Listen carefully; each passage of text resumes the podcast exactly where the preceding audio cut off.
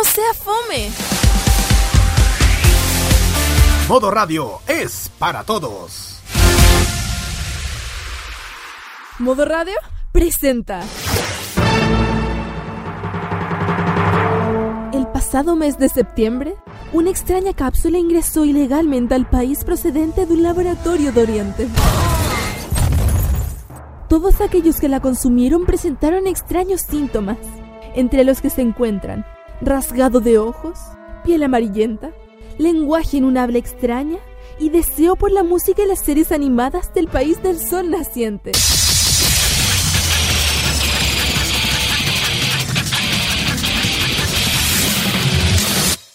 Hoy, Roque Espinosa, Carlos Pinto y sus amigos abren el depósito de donde salió esta cápsula y amenazan con dar una sobredosis a la población de Chile y América Latina. Un depósito lleno de jarabe de waifu y pastillas del poder.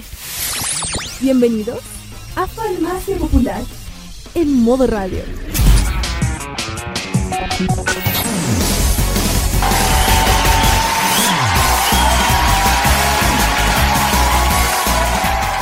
Vez se fue Rainy, pero llegó, pero llegó Freezy. Konnichiwa, ¿cómo están amigos? Oyentes de modoray.cl. Comenzamos una nueva edición, la número 13 de Farmacia Popular, aquí en modoradio.cl. Y así es, porque el clima ha estado bastante invernal, por así no decirlo. No es, pero de todas maneras vamos a un poquito cambiar el dialecto y vamos a decir Wetripantu a todos los que nos están escuchando porque ya estamos en un nuevo en un nuevo año calendario, un nuevo solsticio que da inicio al año. Ojo con esos detalles. ¿Ya? En los varios calendarios eh, varios calendarios de origen eh, digámoslo no cristiano, este es un inicio de año.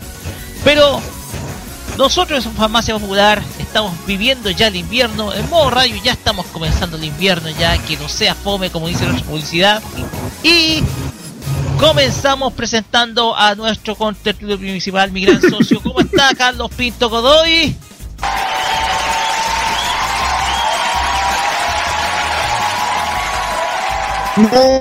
Muy bien, Roque.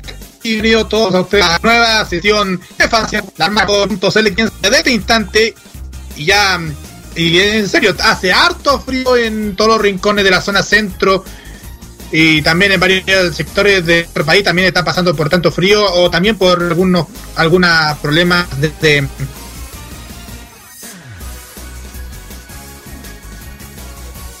Bueno, como las aquí en este medio- país siempre hay Repite el somos saludo, todos y Carlos. Vamos a hacer rewind porque tenéis que repetir el saludo. Te escuchaste medio pixeleado.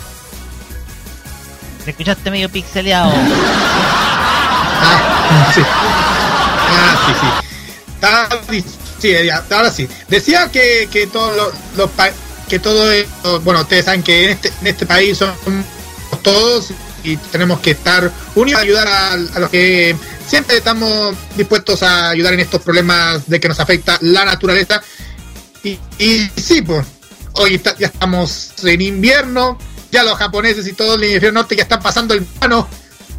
De seguro ya están pas- de seguro lo están pasando bien en cada estación. Veraneando este en. Okinawa. Pero Sí, también veraneando. veraneando en Okinawa o por ahí en la playa cercana. Pero bien, en algún momento, ¿sabéis qué? Eh, se me ocurrió una idea, pero la voy a decir más adelante. Pero también no estamos Ah. solos acá porque tenemos otro tertulio más es- esta, esta tarde, noche ya acá en la República de Chile. Nos referimos al señor Claudio Pérez. ¿Cómo está, don Claudio? Hola chicos, ¿cómo están? Tanto rato que no los veía, perdonen por tenerlos botados mucho tiempo.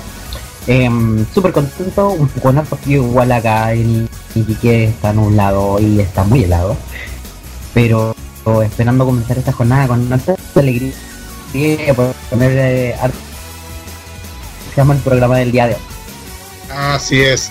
Es un día súper especial porque, porque como porque como este capítulo es el capítulo número 13 de este programa, hemos dedicado este capítulo como una previa a lo que se viene a partir del prox, a partir de este lunes. Porque si ustedes ya notaron en el en, nuestra fanpage, eh, eh, hoy día nos toca un día especial que hoy le, dijimos, renombramos este capítulo 13 como la previa de Chibi Maruko-chan.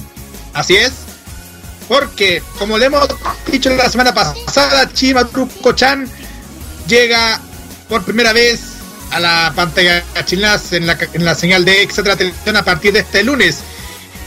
Y hoy día en nuestra sección de animes que debemos ver antes de morir, vamos a esta tenida serie que lleva mucho tiempo en el aire desde 1990 y que de seguro van a, gustarlo. Puede ser mucho igual que las otras que los otros animes muy clásicos como el caso de Chinchan Raemon. Pero en fin. Así es. Pero antes vamos a tener un análisis de lo que fue el final de la segunda temporada de Attack on Titan. ¿Qué va a venir después? ¿Qué se viene para 2018? ¿Qué es lo que deberíamos esperar? Eso lo sabremos en el primer bloque.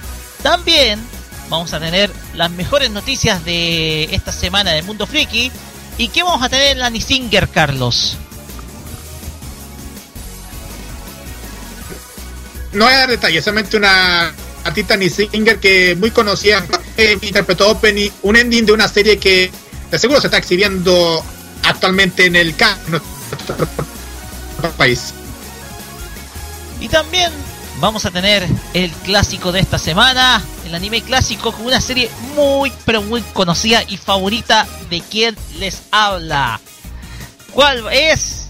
Ya lo van a saber, porque todo esto y mucho más lo vamos a tener hoy, día sábado 24 de junio acá en Farmacia Popular en modoradio.cl. Eh, no sé si tienes algún detalle, Carlos, que mencionar antes de comenzar el programa, algún otro detalle, estimado. La red, las redes, las redes sociales. En, facebook.com slash farmacia.com slash si escoge el WhatsApp y Telegram 569-95330405. ¿Lo dije bien? Sí. Bien. Y, eh, y también, eh, bueno, pueden escucharnos a través de en vivo en Tuning, buscándonos como modo radio o en la aplicación Monkey de Google Chrome, buscan con el logo de modo radio y ahí pueden escucharnos este programa y también los, demás programas que eh, eh, siempre nos tengan a, a, gente, porque eso es lo que hacemos siempre en motorradio.cl, entretener a todo el público. A entretener a todo el mundo, a todo el mundo y a todos los oyentes de nuestra emisora. Muchachos, ¿qué tal si empezamos con buena música para ya ir con el temario de esta semana? ¿Qué les parece? Porque nos vamos a ir con la música de ah. una serie bastante eh, conocida, principalmente del año 2015. Estamos hablando de una serie que está basado siempre en esas novelas ligeras que a los japoneses les encanta leer. Estamos hablando de la serie Gatuse, Gakusen Toshi Asterix, o, las, de Asterix War.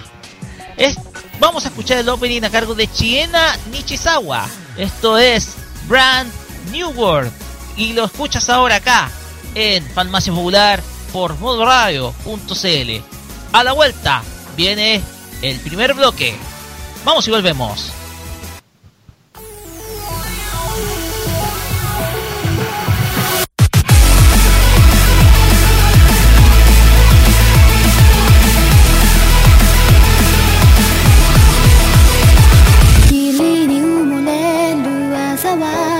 まだ知らない影を映す。バイバイ歪み咲く誇る場所。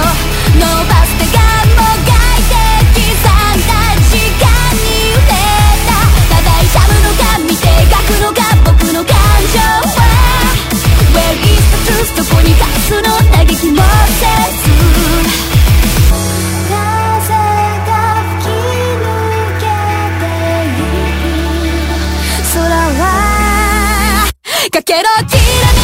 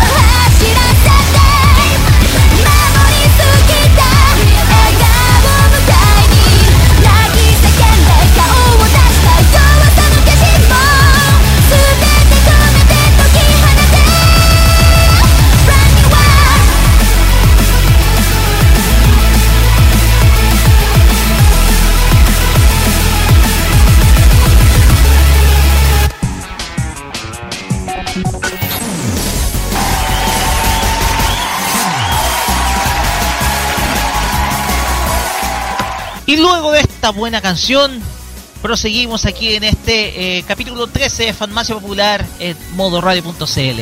El encuentro semanal con el mundo friki, otaku, o como le quieren llamar. Ya no sé, ya me estoy perdiendo ya cómo, cómo es este mundo, pero digámoslo, el mundo de los que no somos normales.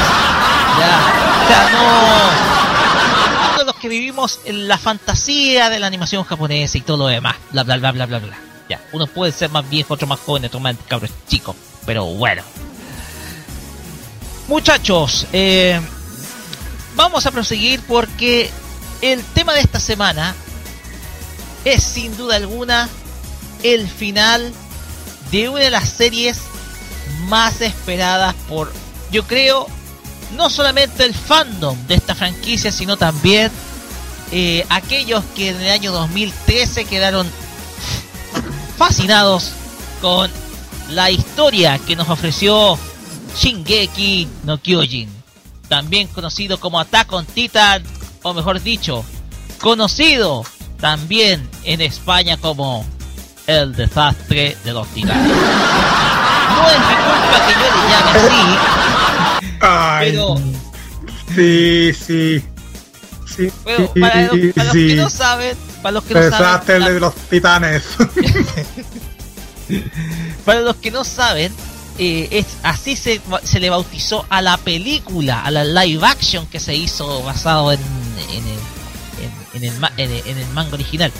Pero nosotros nos quedamos con Attack on Titan, porque el pasado día domingo, el pasado día sábado, mejor dicho, porque los días sábados apareció ca- aparecían los episodios por Crunchyroll. eh, Vamos a cambiar un poco la base. Vamos a poner una base acorde con Attack on Titan. Porque el pasado día domingo eh, se dio término con el capítulo número 12 a la a la segunda temporada del anime producido por Beat Studio. Una temporada que tuvo muchas, pero muchas variaciones con respecto a la primera serie. En primer lugar, se eliminaron algunos elementos de humor que eran propios de la primera temporada. No hubo, en la presencia de Gore no fue tan frecuente como si la hubo en la primera temporada. Y aquí se vio mucha más intriga. Un proceso más que nada, una historia más que nada más intrigante. Y que dejó, yo creo que todavía con muchas dudas a los, a los fans de la serie, los cuales eh, todavía se preguntan por qué existían titanes que andaban, eh, andaban en medio de la noche. Recordemos que eh, el proceder o la forma de, de vida de los titanes es actuar durante el día, durante pleno sol. Y en la noche desaparecen. Pero había un grupo de titanes que actuaban en plena noche. Eso, ese tema, no se resolvió. Lo que sí se revelaron fueron muchos detalles. Primero, la verdadera identidad de Ymir. La chica que. La chica de carácter rudo dentro del, equipo, la cual reveló su identidad de titán en frente de todos para defenderla. Y segundo, algo que por lo menos los fans del manga tenían ya conocido. La verdadera identidad de Bertolt y Rainer. Los cuales son, escuchen bien, el titán colosal y el titán eh, acorazado. Ambos eran, eh, ambos muchachos del equipo, los dos bastante queridos, eran titanes. Pero quedó la duda de por qué derribaron el, la primera de las murallas al principio de la primera temporada. No se sabe por qué.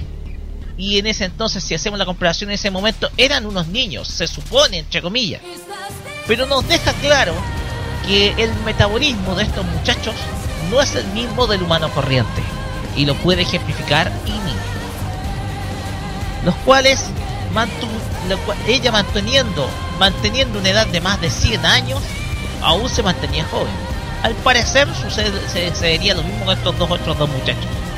Y tercero, el nuevo poder que Eren adquiere al final del episodio. Iniciamos de una manera principalmente eh, con dudas el proceder de la llamada religión o de la secta de la muralla. ¿Por qué habían titanes en, en la muralla final? Eso no se reveló. Pero de todas maneras, la investigación prosiguió. Y por último, algo que dejó muchas cosas en el último capítulo. La verdadera identidad del llamado Titán Mono, el cual mostró solamente la imagen de una sombra con lentes y un peinado rubio, pero al fin y al cabo no mostró la identidad. Muchas eran las teorías que van. Primero, es el padre de Eren. ¿Saben qué? Eso lo suponía yo. Esa es una idea mía. Otros dicen que puede ser alguien del equipo. Yo creo que queda descartado. Pero de todas maneras, eh, muchas cosas quedaron en el aire tras el final de esta segunda temporada.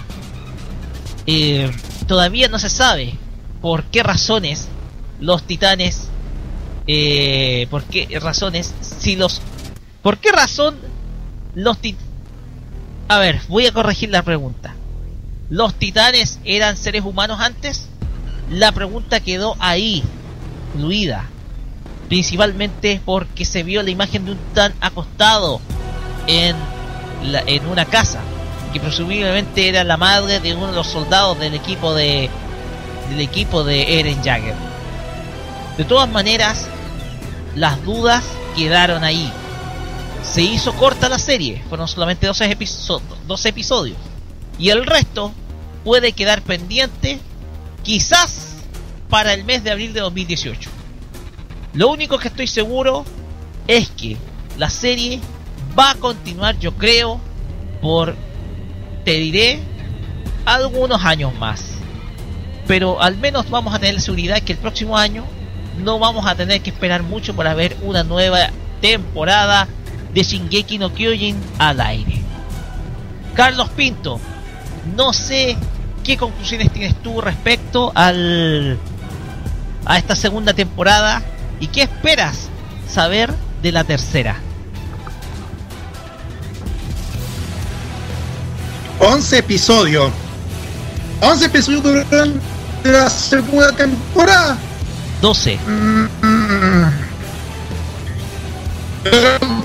No, no sé cómo podía aplicar, pero pero pero tanta tanta duda do- que subimos acerca de, de esta serie me dio la, me dio la curiosidad de cómo porque como como como, se dice el tema de que el Pizzi y Erwin se entran en la, la teoría de que los titanes que, que han estado en son humanos yo que ahora que ahora mm, que no, no eran como así como, como bestias, sino que hum- humanos, o sea, una, una confusión, porque yo pensé que, que los titanes se refieren a, bestias, y ahora algo estoy en la duda. se reveló, a ver, con la temporada 1 se sabe, lo primero que se supo que fue que Eren era un titán. Pero en la primera temporada sabíamos una cosa, que antes de que Eren escapara luego del derribo de la primera muralla, su padre le inyectó algo. Y Eren quiere saber, más allá de, la- de las fronteras de la segunda muralla, encontrar el secreto que tenía guardado su padre. Porque yo te digo, la respuesta, todos los caminos conducen al padre de Eren. El padre de Eren desapareció, no está muerto. La sí está muerta es la madre, fue grabada por el por ese titán dientudo que apareció al final del último capítulo de la temporada. Pero sabemos bien de que eh, se le inyectó algo. Será quizás, y yo te digo, todos los caminos están conduciendo al padre de Eren como el poseedor de la respuesta de por qué los seres humanos pueden se- convertirse en titanes y de qué manera lo hacen. Porque hay una diferencia. Los titanes que son humanos, como ejemplo Eren, Bertolt, eh, Reiner, Ymir, tienen capacidad, cierta capacidad de razonamiento. En cambio, los titanes que nosotros conocemos, los que, que no sé, de Orange, etcétera, no tienen capacidad de razonar. Por lo tanto, eh, eh, por lo tanto, ahí se marca una diferencia. ¿Y por qué tienen esa diferencia? Ese grupito, los que saben- vemos que se convierten en titanes con lo otro. Eso es otra duda que nos deja plantear la serie. O sea, eh, quedaron muchas cosas en la nube. Quedaron muchas cosas en esta temporada que, al fin y al cabo, eh, yo creo se van a ir revelando y de a poquísimo en la tercera temporada que se viene el próximo año. Ahora me estoy dando cuenta que, todavía no hay fecha oficial para dicha se- para la, serie. Pero justamente cuando estoy estoy eh, estoy viendo a través de mi monitor acerca del, de la temporada número 3, como que como se bien que algo se está se viene dentro de, de esta esta aventura. No se sabe cuál, cuál no se sabe cuál va a ser el, trama de la tercera temporada. Pero justamente ahora que doy cuenta que, que parte el año 2018, si ojalá fuera así, de seguro vamos, de seguro al, al- ya a fin de mes podríamos, a fin de mes, a fin de año podríamos ver algún algún tema de qué se va a tratar la tercera temporada, pero ahora no se sabe todavía. Es como avance, de otras series también que están eso, un avance. algún avance. No, pero yo te digo, eh, las dudas se van a ir eh, despejando de a poquito. Porque eh, de lo que Ah, estamos ya. seguros es que la es que la serie en esta en esta temporada se tuvo más intriga que acción. Hubo más intriga, de hecho, uno puede ver en, en la trama y de todas maneras eh, la du- muchas muchas cosas quedan en el aire. La gente hubiera deseado, no sé, tener un- una serie de 24 capítulos por último que sean eh, temporadas alargadas, pero eh, al fin y al cabo no se dio y lamentablemente uno nos vamos a tener que quedar nuevamente con la duda hasta la- hasta el próximo año. Yo creo, yo presiento que la serie se va a estrenar en abril del año que viene. Yo hago esa apuesta. No es el no es la propuesta más, no es eh, la idea quizás más certera, pero yo creo que el en abril del próximo año, em, en abril del próximo año, yo creo que vamos a tener el, el estreno de la tercera temporada, ya despejando las dudas del titán mono, de los titanes que andan en la noche y toda la cuestión. Así que, Ay, ya. sí, así que eh, es lo que vi. Me pareció, eh, me pareció en un principio un poquito lenta porque era más intriga, más despeje de dudas, eh, pero se estructuró bien la serie y nos dio momentos bastante adrenalínicos, ya no con tanto gore, con no tanto, no sé, personas comidas, miembros de miembros desmembrados, etcétera, pero sí te dio eh, acción, por lo menos, no tanta, pero sí te dio buena acción. O sea, sea, más acción que el, que el resto de las cosas que pasaron en la, en la temporada pasada. Ah, Así es. O sea, bueno, la temporada pasada vimos más gore, más, eh, más un proceso de aprendizaje de Eren formándose como soldado y todo, todo, todo su grupo, ¿cachai? Así que y con el misterio la titán rubia que al final, pero eh, o sea, yo no me quiero satisfecho con esta segunda temporada. Eh, quedan muchas dudas al aire solamente se dejó la pregunta planteada, 12 capítulos para decir los titanes eran humanos. Esa fue la única cuestión que quedó, la cuestión que quedó respondida tras el final de esta temporada. Pero eh, igual, te dejaron bastante buenos momentos. Y mira, yo quiero destacar, Carlos, no sé si pues estás escuchándome ahora. Ajá, se te escuchó. yo quiero destacar un tweet de. de. Mira, qué tremendo final de temporada de Shingeki no Kyojin. Ahí deja impresionado. ¿Sabes quién dijo esto?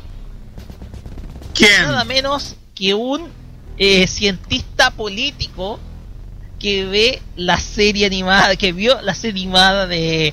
No, un ingeniero, un ingeniero civil que en que trabaja y hace propuestas en, eh, para Providencia, que es Davor Mimisa. Es un tipo que se le puede ver opinando de política, opinando de muchas cosas, políticas públicas, temas políticos, etcétera. Pero el individuo ve Shingeki no Kyojin. El señor Davor Mimisa eh, disfrutó la temporada y lo dijo, lo puso en este tweet del día 17 de junio. Nos dijo que tremendo final de temporada Shinkeki no Kyojin. Y ya. O sea, Mm, eh, hay gente que la sigue, eh, hay gente que la está siguiendo y no solamente la gente otaku fan de la serie o de los fandoms, ¿cachai? Sino que gente que eh, un- uno no sabe de que está viendo anime, ¿cachai? Pero uno ve tan formal opinando en, la, en Twitter que uno no se da cuenta qué es lo que está viendo detrás.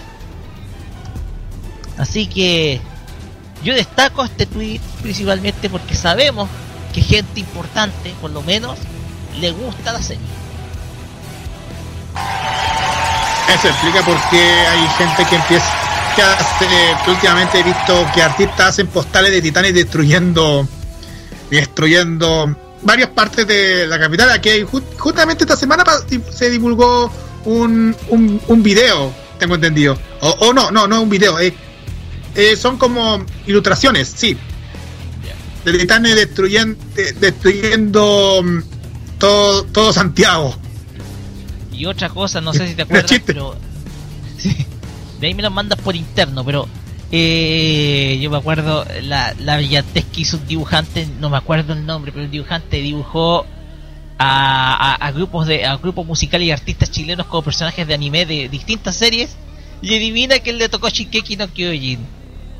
¿Quién le tocó? Al señor del ego inflado que le gusta el pan con mantequilla. Ah, no, ¿por qué? ¿Por qué siempre Lucho Jara? Luis Jara Cantillana, eh, dibujado como titán, apareció en ese en esa analogía a los a los eh, personajes animados o artistas transformados en personajes animados. Pero Eso es Oye. otra historia. Carlos, antes de pasar con la música, no sé si está Claudio por ahí. Y estoy vivo, estoy vivo. ¿Cuál es tu opinión? No sé si viste la segunda temporada de Shinkeki no Kyojin.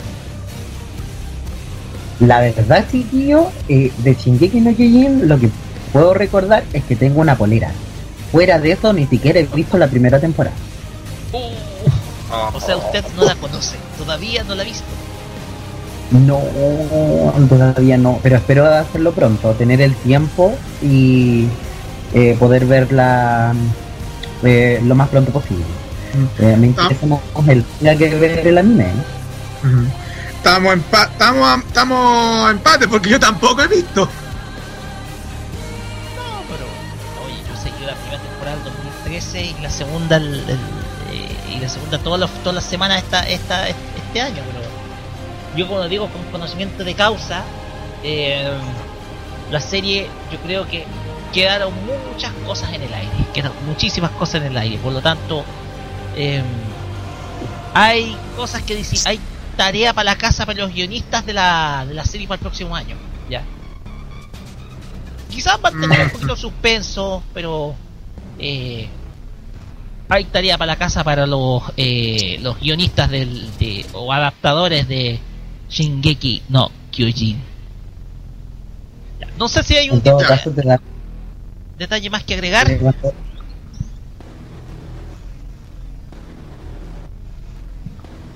No sé bueno, en todo un caso, detalle, el tremendo, no sé si hay un detalle el más que agregar, vamos de Dale, dale, dale. No, te digo el tremendo spoiler que nos acabas de pegar para ver la segunda temporada. O sea, obviamente que te dan ganas de ver la serie. Pero yo creo que va a ser un camino bien largo partir desde la primera para enterarme eh, de los personajes o, o de algo. Creo que alcancé a ver el primer capítulo y no sé por qué, pero eh, voy a esperar ahora para verlo prontamente eh, todos los otros capítulos que vienen. Perfecto. Ya muchachos, nos, eh, ya aclarado esto, ¿qué tal si vamos con música? Precisamente con el opening de esta tercera Sí. temporada de Attack on Titan. No sé si lo puedes presentar tú, Carlos, que usted solicitó este tema a pesar de que ya lo habíamos tocado antes, pero esta es la versión XL de la canción. Este es eh, Link Horizon. Link Horizon, ahí sí. Con el tema Shinso wo Sasageyo. El opening 3 de Attack on Titan. Shingeki no Kyojin.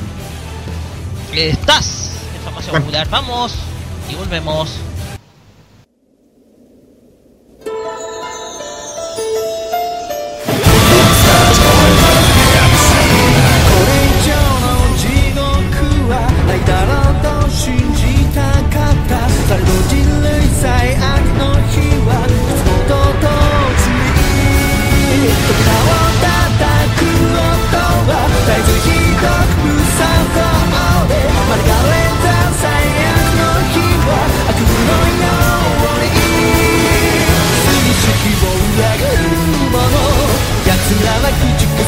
きてきた。あの日どんな顔に瞳で俺たちを見つめて。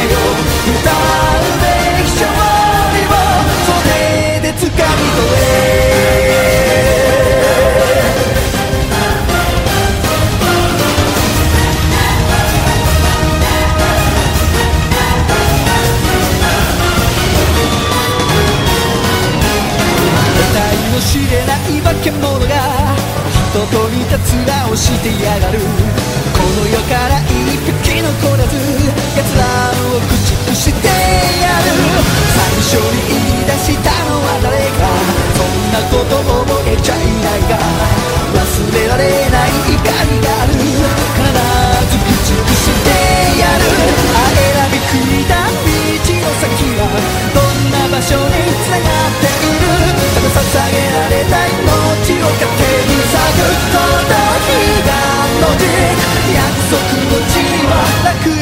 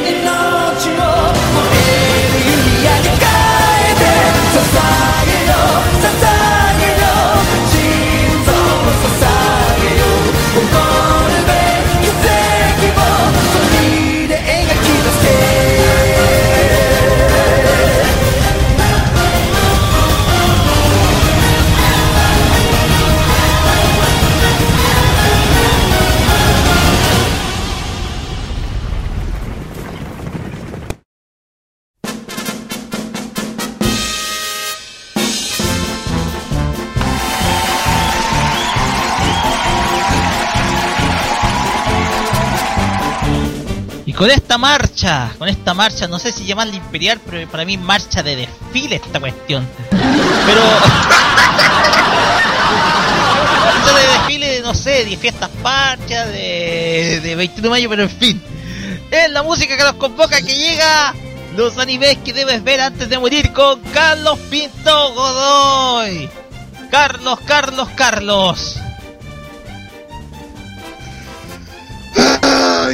Ya, bueno, porque Usted bautizó Bueno, el ya le- como la previa de este anime. sí, sí, exacto.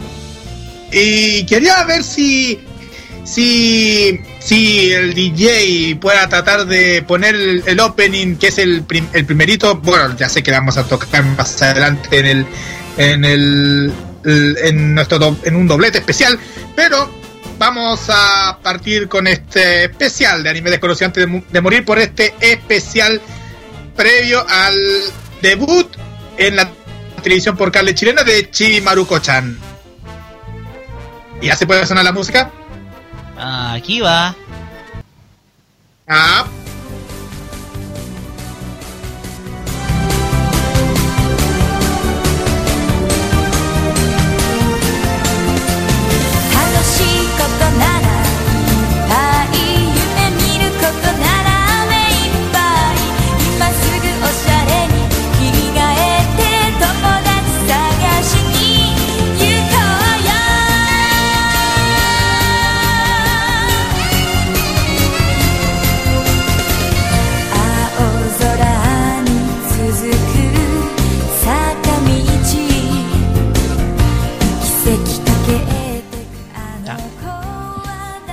significa este tema, Carlos Pinto? ¿Y qué significa por qué no decir Este- eh, Shibi Maruko-chan? Bueno, eh, para empezar con todas las letras, eh, Chimaruko-chan es una serie de manga shoujo escrita e ilustrada por Momoko Sakura, que más tarde fue adaptada a una serie de anime por Nippon Animation, siendo emitida originalmente por Fuji Television desde el 7 de enero de 1990 al 27 de septiembre de 1992. La serie muestra la sencilla vida cotidiana de una niña apodada Maruko, que, que cambio, esa chica era la autora del manga solo cuando era niña. Mm. Eh, así Maruko, cambio, ahí sí, hay una traducción, un significado. Y de su familia en los suburbios a mediados de los, de los años 70 en Japón. La serie está ambientada en la antigua ciudad de Shimizu, ahora parte de la ciudad de Shizuoka, lugar de nacimiento de su autora. La primera historia bajo el título Chimaruko-chan fue publicada en la edición de agosto de 1986 en la revista de manga Shoujo Ribbon. Otras historias semi-autobiográficas de la autora aparecieron tanto en la Ribbon como en la Ribbon Origin Original entre 1984 y 1985, las cuales se incluyeron en el primer tankobon de Chibi Maruko-chan en 1987. La autora comenzó a escribir y a enviar las tiras en su último año de escuela secundaria superior, a pesar de que Shueisha, la editora de Ribbon y Ribbon Original, no se decidió a publicarlas hasta un año más tarde. La intención de la autora era escribir ensayos en forma de manga. Muchas de sus historias se inspiran en los incidentes de la vida de la autora y algunos personajes están basados en su familia y amigos. El tono nostálgico, honesto y amable de la serie se le ha convertido en popular entre un público amplio. La serie Ma- Chimaruko-chan ha dado lugar a numerosos juegos, películas de animación y merchandising, así como una serie de televisión por segunda vez consecutiva desde 1995 hasta el día de hoy. El estilo de Maruko y los temas que toca son a veces comparados con el clásico manga Sae-san. En 1989 el manga estuvo nominado a recibir el Kodansha Manga Award de Shoujo. En el año 2006 los volúmenes recogidos del manga han vendido más de 31 millones de copias en Japón, por lo que el quinto manga shoujo más vendido hasta el momento, la obra ha sido condecorada con el premio Synergy en la décima edición de los Seiyuu Awards. Las ventas del manga llegaron a los 31 millones de ejemplares. Pero bueno, vamos a detallar el argumento de esta historia. La historia está ambientada en los años 70. Momoko Sakura es una estudiante de primaria que vive en la provincia rural de Shizuoka. Habitualmente es llamada Chibi Maruko-chan por su corta edad y estatura. Vive en casa con sus padres, abuelos y hermana mayor. Y en la escuela tiene muchos amigos. Su historia cuenta situaciones cotidianas que retratan las cosas sencillas de la vida. Oye, Carlos. Oye, Carlos, ¿Sí? ¿te digo algo? A mí se me imaginaba, ahora que tú dices que es de que es un chollo, a mí se me imaginaba un kodomo por el estilo de dibujo, pero es chollo. Ah, claro, porque. Ah, sí, es por el. Se refiere por el género. Realista y, com- realista y comedia. Así, así es, Carlos. De hecho, yo uno uno ve el dibujo de la serie, yo este este yo lo conozco, yo conozco el dibujo de la serie, he visto promociones. La serie también está siendo emi- es emitida por Animax. Y Sí, se. Ujú. y yo a mí siempre se imaginaba como un Kodomo, un dibujo animado para niños. Como a, no sé, como a- de tipo, no sé, el gato cósmico u otro similar. Pero a mí, eh, pero que digas que es un chollo es como extraño. Porque tú ves la- los, di- los dibujos y, tú, y se te imagina un Kodomo más que un chollo. Ah. ujú. Entiendo. Y fíjate que. que cuando se exhibió la serie en 1990 hasta el 92 duró 142 episodios. Y el anime que se está exhibiendo actualmente, desde el año 95 hasta ahora, tiene 757 episodios. O sea, podemos decir que, que podemos decir que como 900 están, como 900, entre 900 o 10 mil episodios que están exhibiendo esta serie animada. O sea, como la una de las más largas, podemos La decir. más longeva. Más longeva porque de esa misma década de los 90 uno se recuerda a, a Crayon Shin-Chan. Ya es larga. Sasae-san, ¿para qué decir? Sasae-san viene de la década del 60 y no la paran de dar. Y sigue teniendo éxito en Japón. Y como que a los japoneses les encantan mucho esas historias cotidianas, esas historias como que son bastante relacionadas con el mundo en Japón, como eh, ese, esas historias como medio rurales, como medio ex- salidas de la fantasía ya mucho más realistas, como que son del gusto. Y uno lo puede ver en los índices de audiencia porque esta esta esta animación eh, es va siempre siempre eh, va por los 10 como el porcentaje del 10% del share de que ve anime está muy por Ajá. encima de todas las series como de series como One Piece, Detective Conan y de la misma Dragon Ball Super. O sea, te sorprende. Son historias del gusto de los japoneses, estas historias cotidianas. Mm, exacto. Mira, voy a detallar la, la descripción acerca de todos los personajes de. Bueno, voy a detallar poco porque no sé si estamos bien la hora, pero voy a detallar al personaje principal porque es eh, Momoko Maruko Sakura. Maruko es la protagonista de la serie el 8 de mayo de 1965. Es una niña de 9 años de edad que está cursando el tercero de primaria y de primaria y criada en una familia relativamente pobre de seis integrantes.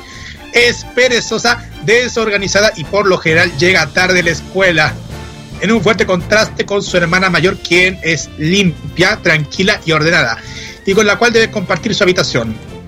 Maruko, como muchos niños, trata de evitar los deberes y las tareas, y ella se aprovecha de su amable abuelo y se pelea con su hermana. Sin embargo, es una niña con buenas intenciones que intenta hacerlo bien. Tienen cierto parecido a Calvin de la tira cómica de Bill Watterson, Calvin y Hobbes. Para que ustedes sepan, Calvin y Hobbes es el cómic que aparecía a cada rato en Loon.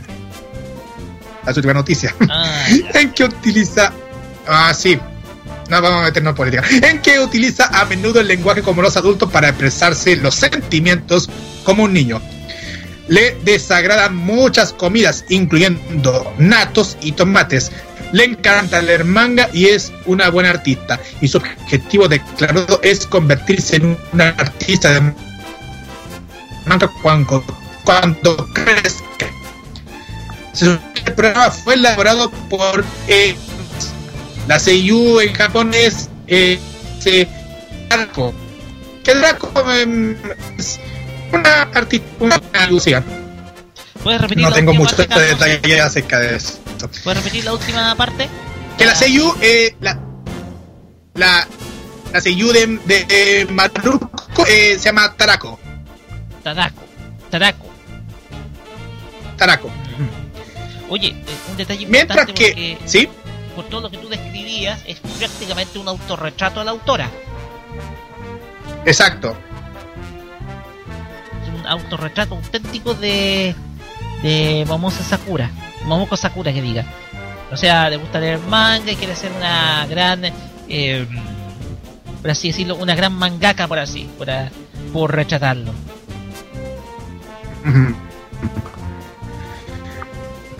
Mira, fíjense que también eh, ustedes saben que en esta serie tiene amigos y hay una, una podemos decir que una, una mej- la mejor amiga de Maruko que se llama Tamae Honami, cuya seiyuu lo hace Naoko Watanabe.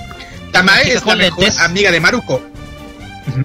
Sí, Tamae es la mejor amiga de Maruko, es inteligente y que no se incluye en otras actividades con Maruko.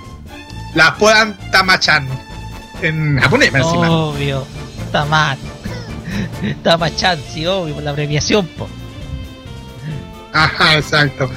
Eh, mira, voy a detallar el asunto de- del manga, como le, di- le hemos dicho, empezó en, mil en agosto del 86 y terminó en junio de 1996.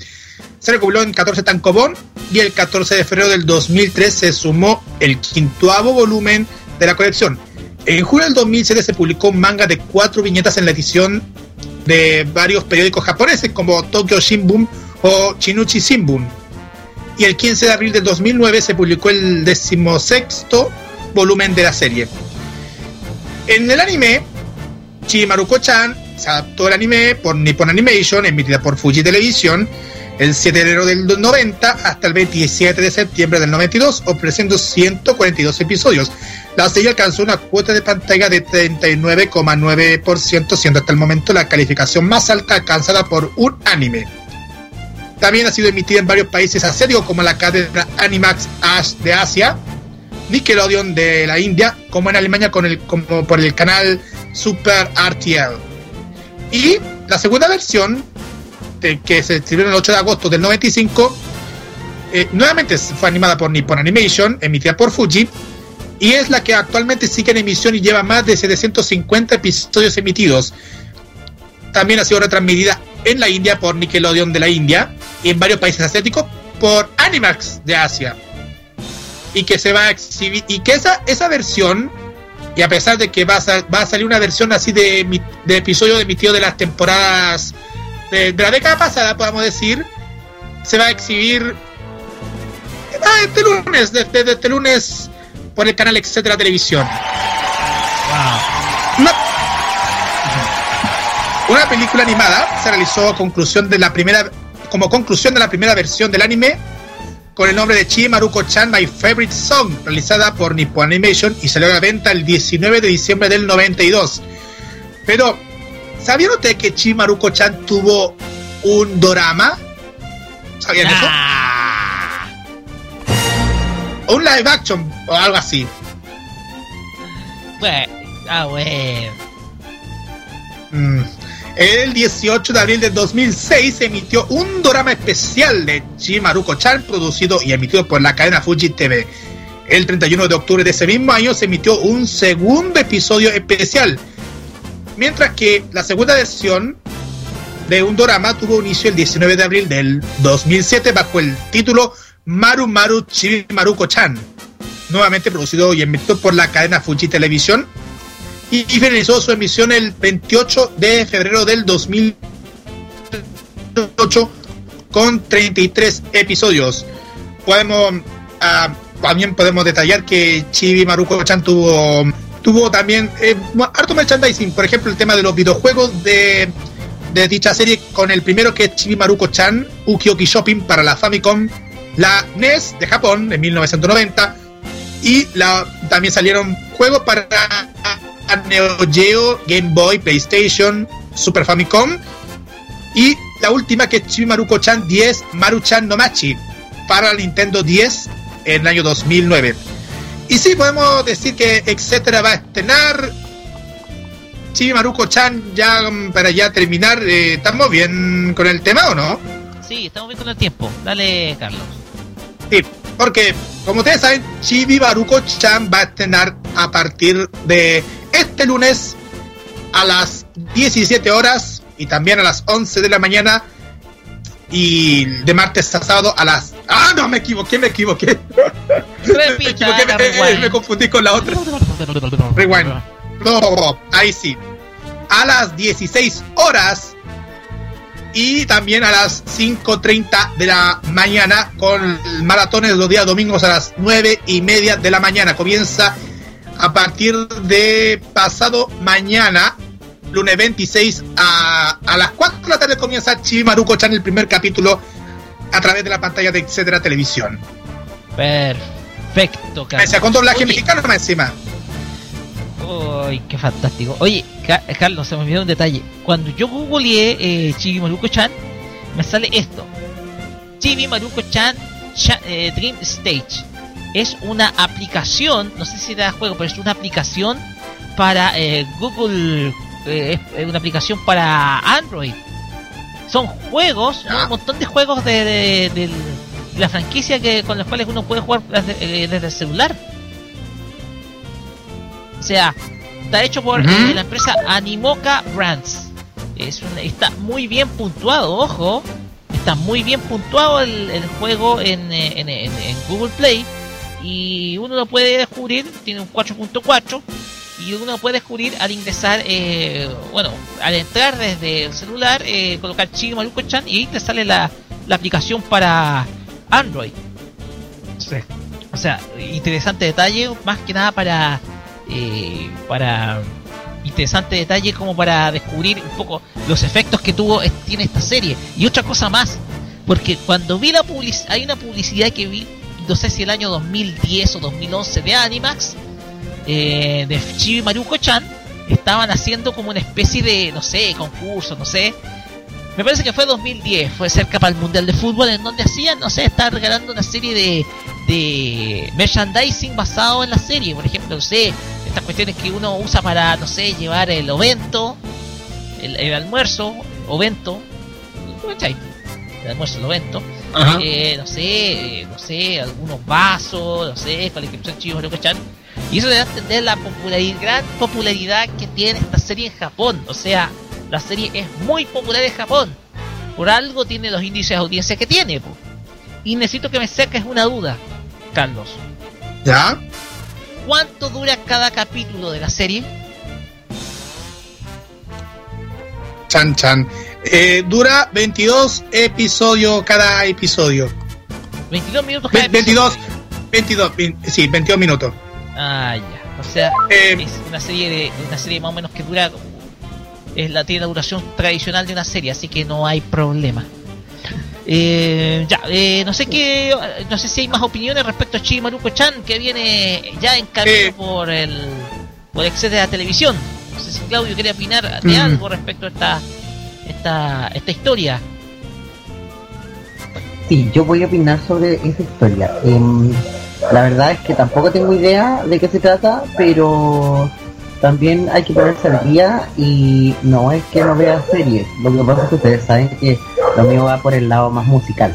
Así que em, vamos a ponernos al día con respecto al lado de la serie.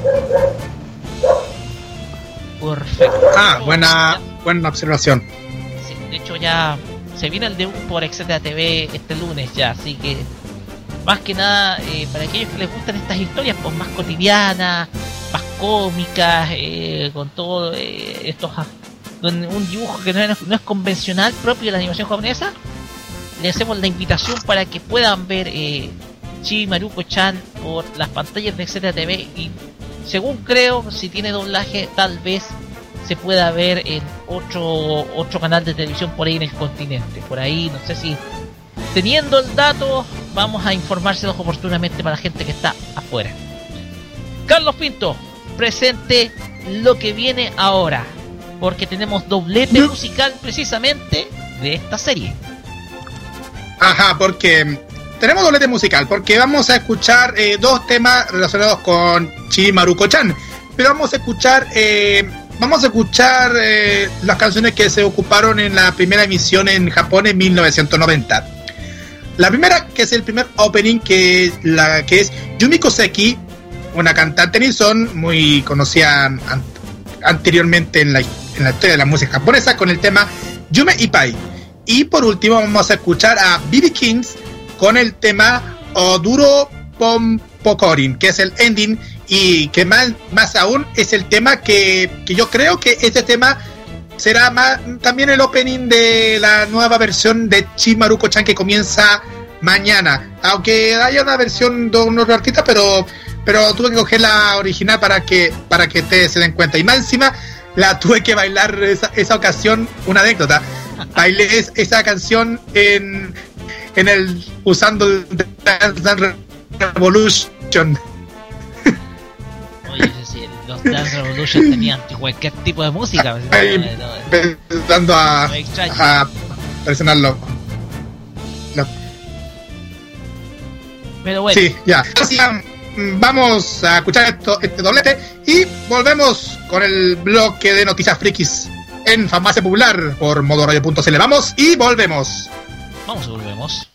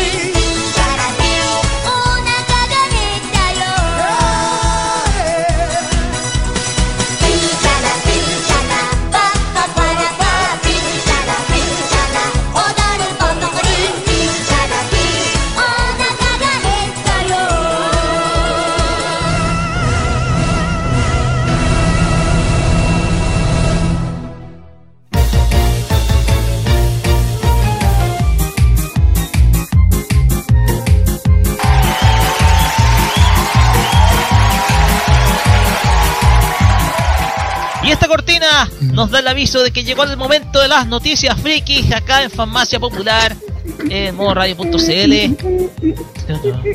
Oye, es pegajosa la canción de Chivo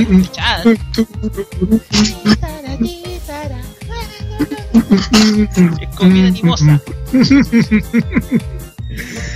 Pero bien, Carlos, tenemos una información que eh, se difundió por nuestra por nuestra fanpage de farmacia popular de que vamos a tener una visita muy pero muy importante acá en, en, Chile.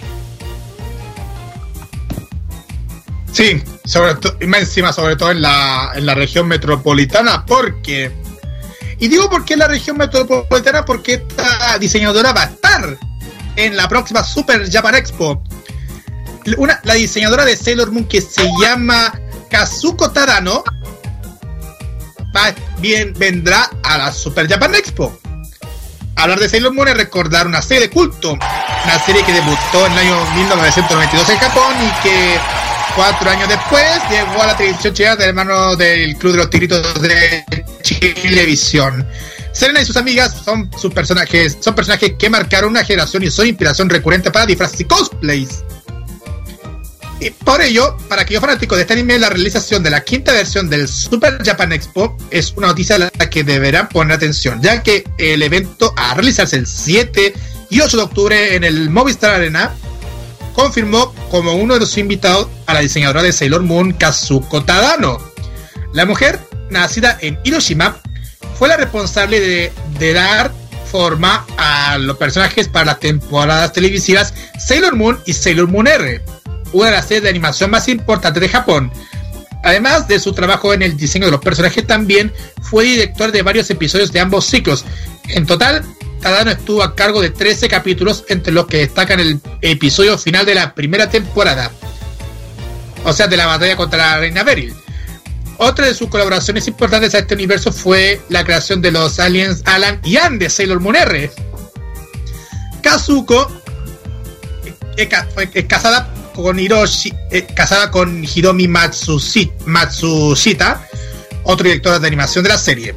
Kazuko incluso inspiró a personaje que apareció en el capítulo 21 de la primera temporada llamado Protejamos los sueños de los niños, que en este episodio la historia se desarrolla en un estudio de animación de la serie Sailor B, en la que Kazuko y Hiromi son dos mejores amigos que trabajan allí.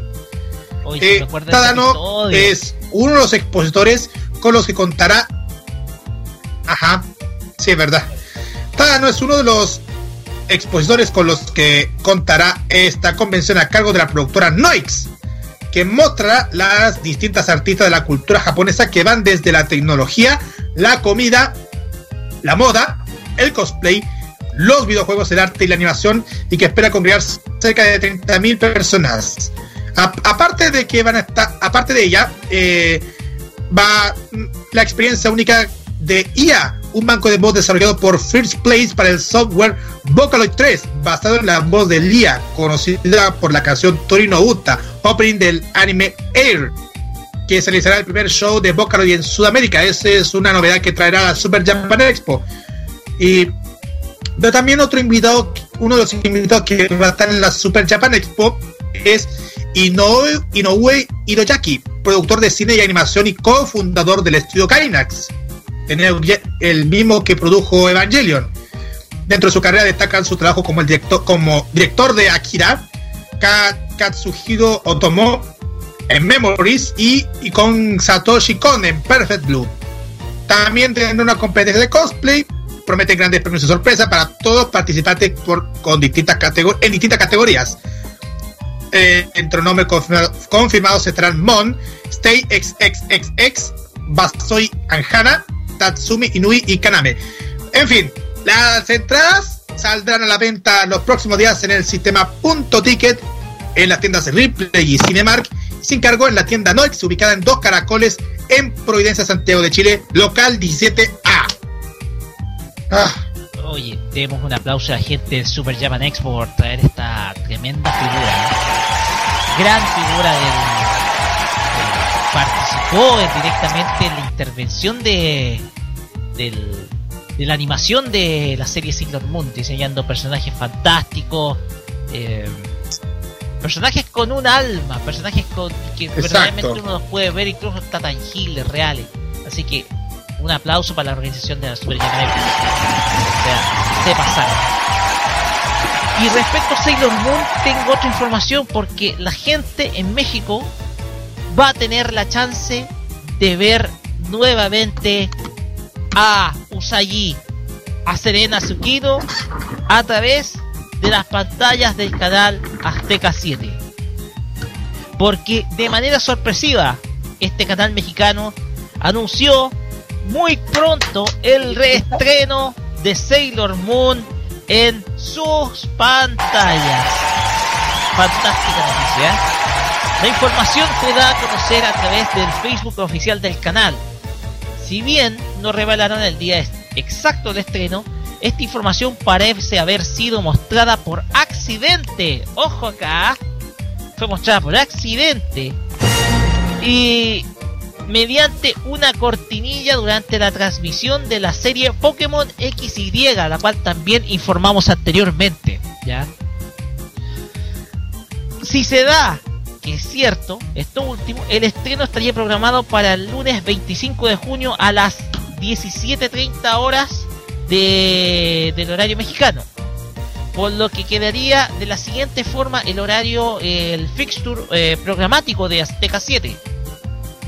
A las 5.30 pm sería eh, exhibido Sailor Moon. A las 6.30 pm sería exhibido Supercampeones. Me parece que son dos episodios seguidos. Y a las 7.30 Pokémon. Sí, son dos episodios. Ok, o sea, lo van a exhibir eh, Eh, sí, igual. en una hora. Ok. Pero- Sí, y yo, yo creo que es una gran noticia para todos los fanáticos de Sailor Moon en México porque primera vez y luego de... A ver, ¿cuán- la última vez que se uno en la pantalla de Azteca debido por los temas de, de regulación del anime. Ustedes saben lo que pasó hace harto tiempo. Algún mexicano puede recor- recordar esa triste historia. Pero, pero por lo menos eh, ya las cosas han cambiado. Hiciste recordar. Ahora conozcamos esta triste historia. Este meme del. ¿Cómo se llama esta, esta serial que dan en México? Mujer caso de la vida real. Hola, mi nombre es Santo y esta es mi historia. Recordar eso con esa frase final, Carlos. sí, es verdad. Pero en fin, eh, una cosa que se me, es una cosa que, que vino de la mente, pero, pero ya las cosas han cambiado bastante ahora. Y eso, y eso notó, no, se notó bastante los fanáticos de México, porque esto eh, que no solamente pasó esto, recuerden que hace, hace la semana pasada am- hablamos que, que vienen los Caballeros del Zodiaco ahora por Canal 5 se va a transmitir Los Caballeros del Zodiaco y creo que debe ser porque yo creo que ahora TV Azteca ya se la, se la mandó por traer de vuelta una serie que se ha emitido por harto tiempo desde desde el año desde el en febrero de 1996 que se emitió por primera vez Sailor Moon por un canal también de la misma cadena el canal 13 de TV Azteca y que más adelante por Azteca 7 se habían emitido en varias oportunidades y en varios horarios, pero ahora ya están al aire a partir de este próximo, de este lunes 26, 5.30 de la tarde hora local, para que ustedes disfruten de esta, nuevamente estas aventuras de las Sailor Scouts, para aquellos los nostálgicos y para las nuevas generaciones. Oye, me diste Eso sí esperamos que Carlos. pasa. Me diste una idea, Carlos, ¿Sí? para tratar la siguiente semana como tema del primer bloque. Pero lo vamos a conversar en la Ah. reunión de pauta. Eh, lo iba a decir algo. Eh, ¿Iba a decir algo, Claudio? Y, em, yo eh, no sé si hemos puesto atención últimamente en lo que está pasando en México y en algunos canales de televisión, donde eh, si ustedes se fijan, mm, en cuanto a las programas, o digamos los anime, se están pasando mucho al retro anime Sí. volver a mostrar los animes antiguos. ¿Será que los nuevos no llaman tanto la atención como, lo- como los anteriores? ¿O no tienen el suficiente contenido como para mostrarlos en un periodo largo de tiempo en la televisión? Yo creo que eh, los catálogos de las distribuidoras, Claudio, no están actualizados. Yo creo que son más que nada por el Mm. catálogo de la distribuidora. Yo creo que un poquito también por eso va, pero principalmente por Toy, porque al parecer, eh, por ejemplo, Toriko, que es una de las series del catálogo de Toy, parece que no le fue muy bien. Y para qué decir la historia de One Piece, que fue un desastre. Por lo tanto, eh, se está viendo este fenómeno retro, este fenómeno retro que se ve, no es nada nuevo. Y también hay distribuidoras que no actualizan sus catálogos que vienen de Japón. A lo mejor no han comprado eh, eh, la licencia de alguna otra nueva serie. Por eso se está viendo mucho más el uso del retro que a la vez invoca al público más nostálgico. Que a veces quiere saber, eh, piensa ver esto, eh, estas series de anime con sus hijos, no sé, para que cono- conozcan la historia y todo lo demás. Más que nada, ese es la, Y- mi, mi punto de vista. Y eso demuestra también lo que ha pasado hace un par de semanas. Bueno, esta, esta semana, no, no, sí, esta semana fue cuando, cuando Sailor Moon, Dragon Ball GT y los Caballeros del Zodiaco Sagadades ya se están emitiendo ahora a través del canal RPC de Panamá. Y creo que eso también tiene que ver con todo esto, porque el, en varios países el anime retro es como, como el más, como el que más, más la rompe últimamente ahora en la televisión latinoamericana. Pero en Chile, como, di- como dice Roberto Camaño, y en Chile cuando por lo menos ¿Cuándo? tenemos cable. Sí. Pero bueno. Yo tengo acá otra noticia que tiene que ver con eh, confirmaciones de nuevas temporadas de anime eh, de esta, que en este momento está en emisión en Japón. Porque eh, Shoku, Shokugeki no Souma, que es un popular anime de cocina, todos sabrán, va a tener, ya está confirmada una tercera temporada. En su más reciente edición de la revista japonesa Shonen Jump, se reveló que la adaptación a la serie anime del manga de Yuto Tatsuka Tsukuda y Shun Saeki, Shokugeki no Soma, también conocido como Food Wars, la guerra de la comida, tendrá una tercera temporada misma que ya ha sido confirmada oficialmente por la, una imagen conceptual que ha sido liberada, que está ya en redes sociales, incluso en la cuenta de Twitter oficial de la serie Shokugeki no Soma. La tercera temporada de Shokugeki no Soma será- tendrá su estreno en la televisión japonesa durante el otoño del presente año y contará las aventuras de Yu- Yu- Yukihira Souma en su camino por convertirse en el mejor chef, en un mejor chef que su padre, y en las nuevas batallas culinarias que se librarán entre sus compañeros. Ya. Esta, es una serie de anime que ha sido muy pero muy popular en Japón, por si acaso. Es una, un anime que trata de temas de comida, tiene algo de humor, tiene bastante humor, algo así como nos recuerda un poco a los que a los que conocen la serie Yakitate Japan, tiene algo similar. Pero es un eh, es un anime que tiene mucho pero mucho de, de contenido cómico, también de lucha y todo lo demás. El querer ser mejor chef y todo, todo, todo ese tema. Así que aquellos que son fans de esta serie animada pueden ver, eh, esperar a otoño de este año, que creo que es en octubre, comienza el ter- la tercera temporada de Shokugeki no Souma. Carlos, no sé si tendrás alguna otra información.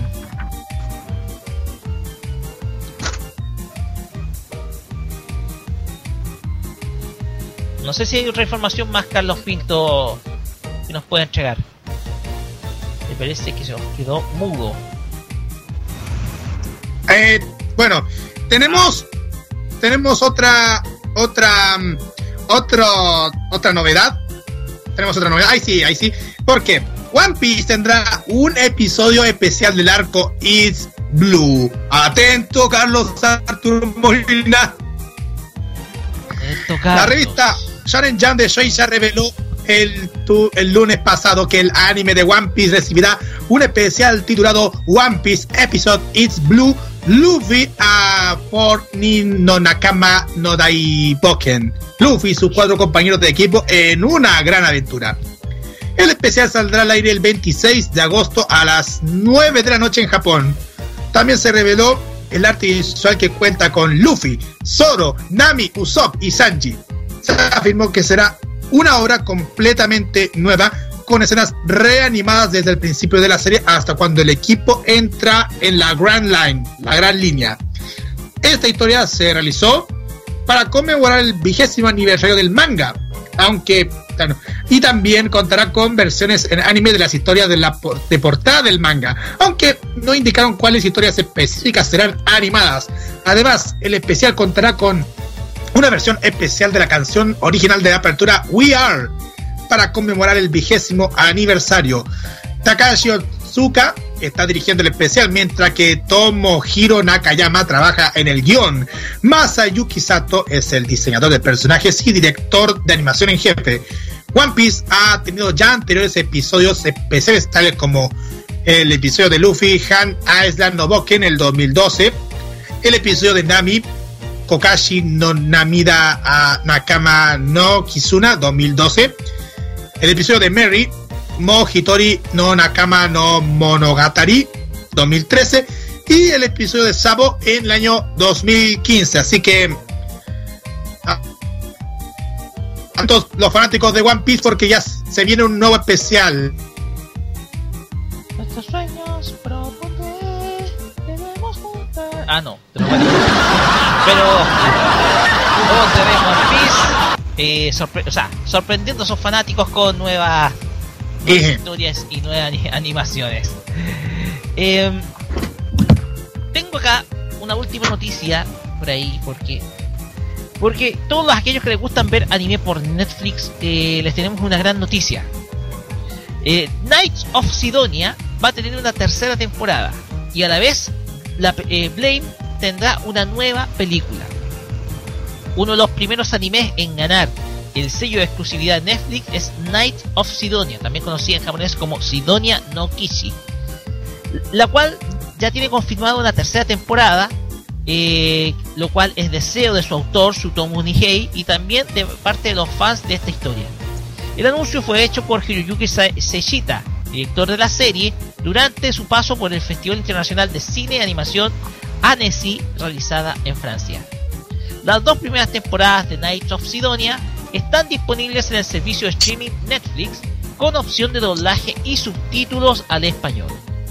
También se revelaron novedades acerca de la creación o de otra creación de parte de Nihei que es Blame.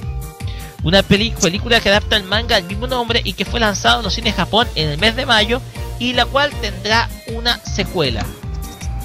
Em, el largometraje estará disponible para Latinoamérica en, eh, el- y llegarán eh, en algún momento en el catálogo de Netflix y contarán con doblaje y su opción de subtítulos en el mismo idioma.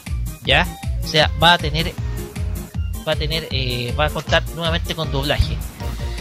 Ambos títulos serán nuevamente producidos por el estudio Polygon Pictures y llegarán en algún momento al catálogo de Netflix. Se va a esperar más detalles de, de lo que más detalles de ambas en, en un momento más. Bien Carlos, a mí no me quedan más noticias, no sé si tendrás tú alguna otra.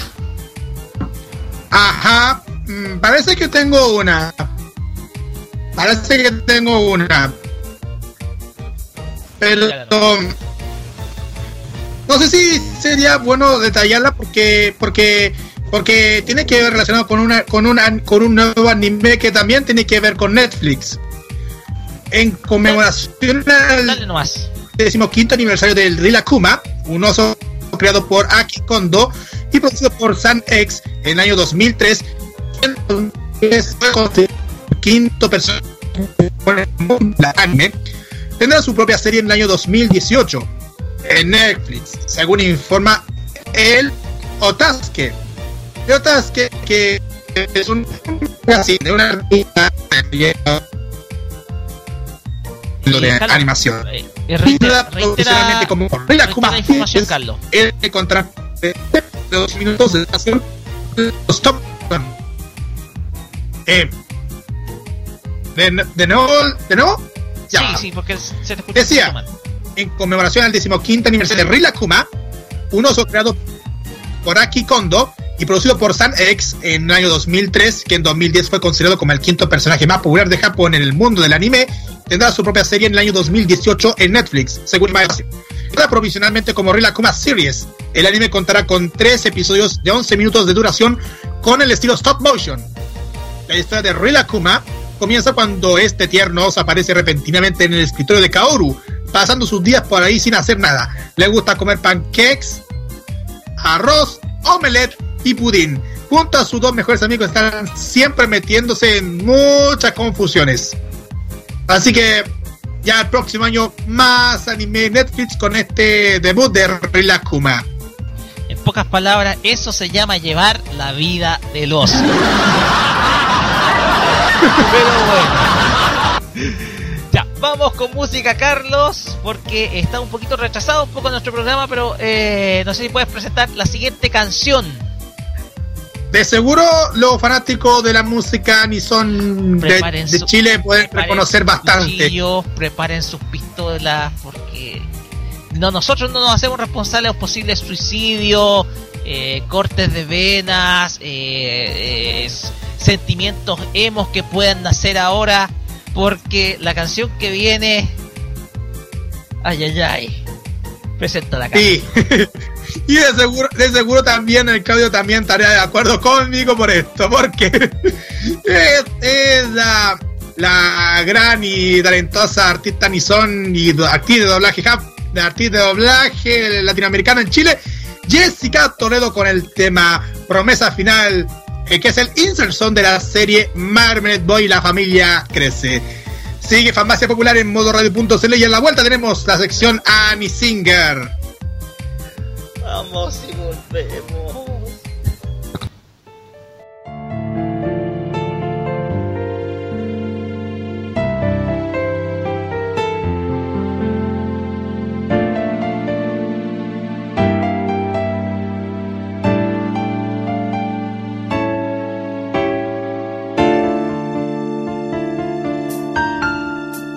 Dices adiós,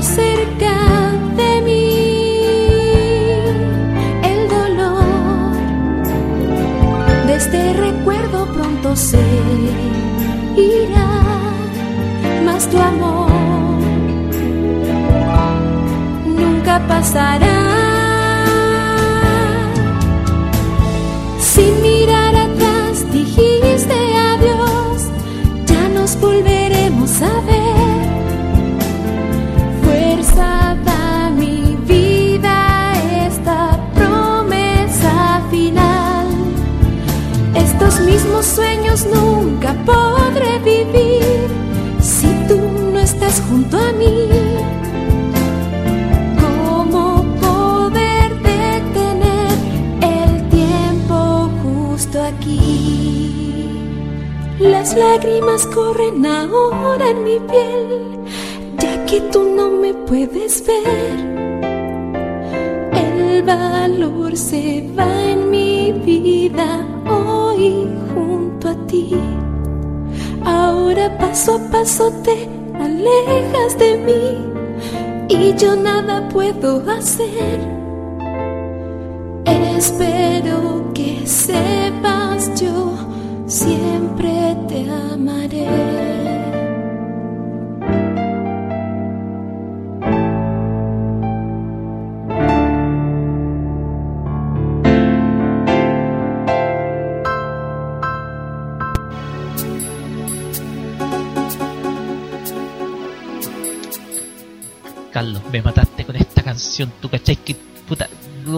Nuevamente la volví a recordar. Ah, no, estamos al aire. estamos en la sección de todos los amantes de la música. Estamos con la sección Annie Singer con Carlos Pinto Godoy y nos trae a una artista japonesa pero muy pero muy consolidada. ¿A quién nos trae Carlos Pinto? A Ayumi Hamasaki.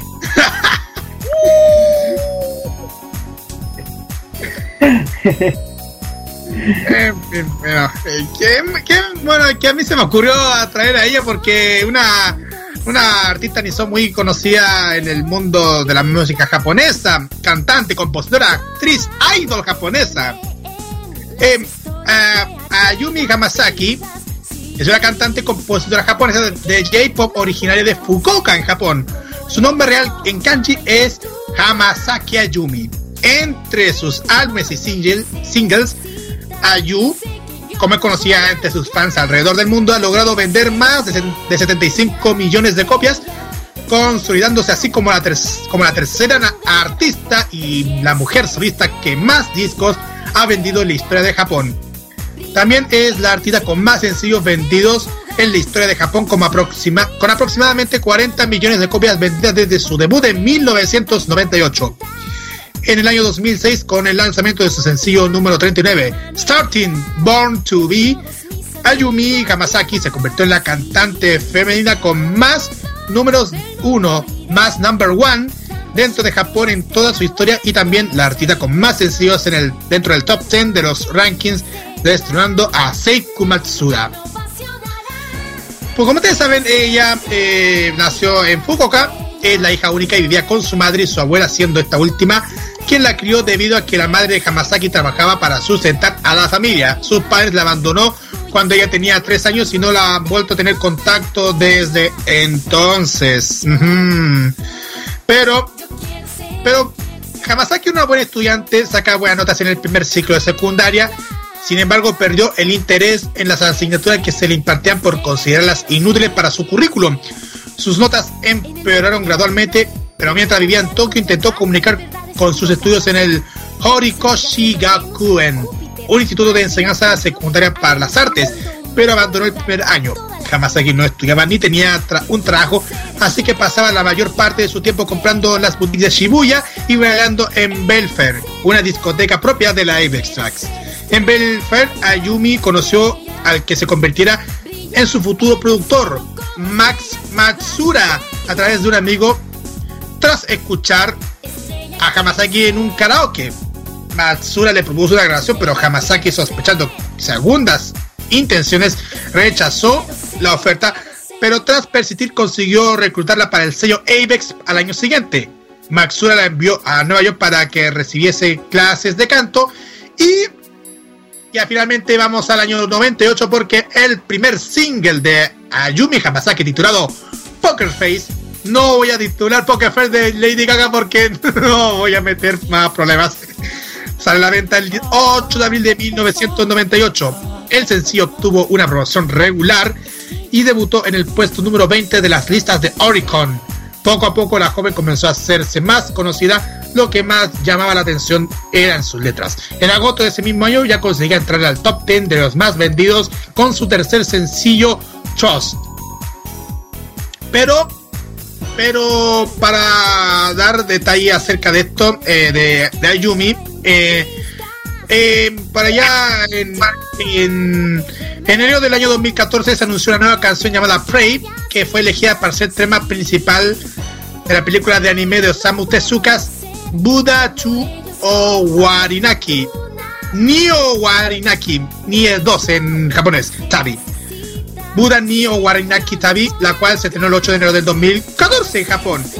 La canción fue lanzada digitalmente el 27 del mismo mes y y, y eh, vamos al 2016 porque en su último post de Instagram Ayumi confirmó pues que está trabajando en su décimo séptimo disco de estudio para 2016. El 28 de marzo salió la edición del decimoquinto aniversario A. Desde el 14 de mayo hasta el 18 de, jun- de julio, Ayumi está estará en su gira. Estuvo en una gira Arena Tour 2016 a Made in Japan, que será una versión extendida de su dos, de su de su tour 2050-2016 Countdown Live Made in Tokyo. Pero pero pero igual ha tenido ha tenido hartos éxitos ella. Ha tenido un montón montón de éxitos ha tenido a- tanto en la música, pero también en el tema de actividades. Por ejemplo, sacó una propia marca de moda, MTLG Material Girl, en 2001. También eh, Ayupan, que es una versión de dibujo de sí misma que apareció en una liga de merchandising que durante su gira Tour of Secret en 2007, Ayumi colaboró con Sanrio para crear una línea de merchandise Ayumi Hamasaki y Hello Kitty, que mostraron a Yupan y a Hello Kitty juntas. La Yupan fue en 2002 y la de 2007 fue con Hello Kitty. Y Are You Ready, que, es un programa de televisión en el octubre del dos, lanzado en octubre del 2002 por la Fuji Television, que era un programa de entrevistas que se emitía los sábados en la noche y a menudo cantaba con algunos de sus invitados. Para promocionar el programa y su disco Rainbow de ese mismo año, Ayumi abrió un restaurante, Rainbow House, en Shonan Beach, donde ocasionalmente se rodaban algunos episodios de Are You Ready. Tras algo menos de dos años, se emitió el último episodio en marzo del 2014. Y esto es serio lo que voy a decir, porque en marzo del 2001, o 2001, 2011, Ayumi donó 30 millones de yenes para las ayudas del terremoto y tsunami ocurrido en Japón del, dos- del 2011. En marzo del 2011 también colaboró con la revista de moda Bibi para vender camisetas para la caridad. ¿Qué piensan ahora de, de ella? Que fue breve. No sé si Claudio quiere hablar un poquito de Ayumi Hamasaki, si es que la ha escuchado. Yo supongo que sí.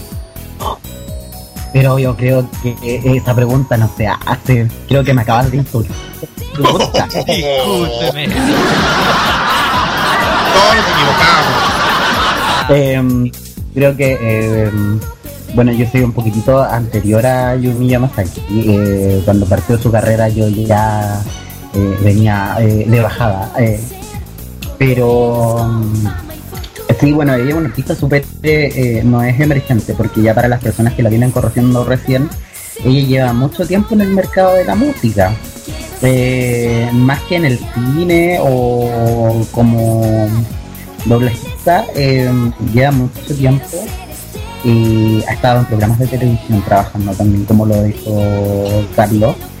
Y un DVD con los, con los primeros videos de su carrera, que lo pueden encontrar en cualquier parte donde vendan música o, o DVDs o anime. Y generalmente es el que se comercia en todo Chile. Y es el Grande 7 y ahí pueden encontrar parte de la carrera de Ayumi Yamasaki, parte de los videos de ella también. Y si es el original, al final de ese DVD viene una reseña donde la misma Yumi Yamasaki se le hace una pequeña entrevista y ella comenta desde su inicio hasta el periodo que se grabó ese DVD. Ya pues 10 años atrás. Y fíjese que también eh, ganó hartos premios. Por ejemplo, puedo detallar del en los Japan Gold Disc Awards de 1998 como mejor artista nuevo y a Song for XX como, al- como álbum pop del año. Y también en varias ocasiones en los MTV Japan Video Music Awards también. Y también los MTV World Music Awards como mejor artista japonesa del pop, del rock pop, y también como mejor artista asiática también en, dichos premios de MTV. Claro, estas artistas por lo generales salieron, se dieron a conocer eh, prácticamente por la entrada que comenzó a tener el mercado en los países latinoamericanos. Y con ellos llegó Boa, llegó Akimi Yamasaki, y comenzaron a llegar más animes y cosas así, se dieron a conocer este tipo de, de artistas en Chile. Es como casi una de las primeras, eh, eh, ¿cómo te puedo decir? Artistas que se dieron a conocer en Latinoamérica. Kotoko, Ajá, exactamente. también. ¿Sí? Kotoko. ¿Cómo? Sí, también. Pero bueno, la, bueno, yo creo que mm, creo que podemos decir que es una, una artista muy conocida en lo que lo que es el mundo del J-pop. Y también para detallar, para ya concluir el tema, para que puedan buscar información acerca de ella, les recomiendo que dirigen al sitio web de Apex, que es apex.jp slash ayu, que es el, la, fam, la, la página oficial de Ayumi Hamasaki, que es el- en el mismo sitio del, del sello Apex Tracks. Hoy, y cabe de recordar que en la época de Yumi Yamasaki, los que no conocían tenían la suerte de conocer a un artista así porque no existía YouTube. Y la internet recién estaba como llegando al, al país. Exacto. Pero, Por suerte. bueno, Fíjate que con Cuea en ese entonces se podía ver, eh, se podía por ejemplo bajar un MP3 eh, de una página web de esas viejas HTML. O sea, de ahí uno podía encontrar la- algunas canciones de Ayumi Hamasaki o de otros artistas japoneses. Y te demoráis como tres días en descargar una pura canción. Claro. No es. Lástima que, no pude vivir este momento porque mi internet en, esa época mi internet. Tiempo romántico de internet, no decirlo menos. En fin, vamos. Bueno, y vamos a escuchar a esa artista, Yumi Hamasaki. Y vamos a escuchar uno de los endings que de seguro pueden de- conocer, conocer bastante, que es el en, uno de los endings de la serie Inuyasha. El tema se llama Dearest y lo canta Yumi Hamasaki. Lo escuchas aquí en Farmacia Popular. Y a la vuelta tenemos el anime clásico. Atentos a todos, a toda la gente, porque eso se viene con Tutti. Se viene muy, pero muy bueno. Vamos y volvemos.「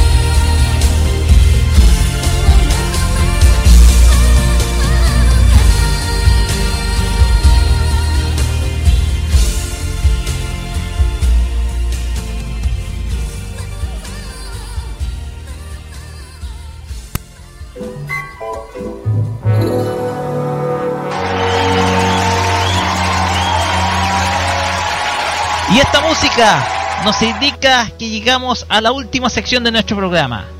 El anime del recuerdo, la serie a la que nos invita a echar la máquina del tiempo, a echar el reloj atrás y retroceder esos bellos momentos cuando se podía ver monos por la tele. Hablamos del anime clásico en Farmacia Popular. Y la historia de esta semana es muy, pero muy conocida. Es una serie de animación que debutó, si mal no me equivoco, en el año 1997. Y que... Noven... 98 querrá decir. Yo tengo la certeza, yo, yo no sé, pero tengo la tinca que fue en el 97, pero da igual, usted me lo confirma después. Estamos hablando de uno de los trabajos más épicos de Rumiko Takahashi, uno de los más importantes junto con Inuyasha. Hablamos de Ranma y medio. ¡Ay, ay, ay! Ya no, ya no, ya no vino la, la jodida. Se nos vino la fiesta, cabro. Se nos vino la fiesta al anime clásico porque Ranma y medio todos la conocemos. Es una de las grandes series con la cual eh, nos quedamos pegados a la pantalla viendo la tele en la década de los 90, finales de los 90. Ranma Ninbu no Ichi es la es el nombre original de este manga ilustrado por Rumiko Takahashi, el cual fue publicado por la revista Shon, eh, Shokan Shonen Sunday de Shogakukan entre los años 1987 y 1996. De ese manga nació un anime que fue producido por el estudio Kitty Films en conjunto con eh, Studio Dean y a la vez sería emitido por la cadena Fuji Televisión. Eh, me pregunto cómo lo habrá transmitido Fuji Televisión con la gran cantidad de imágenes picantes que tuvo, no lo sé.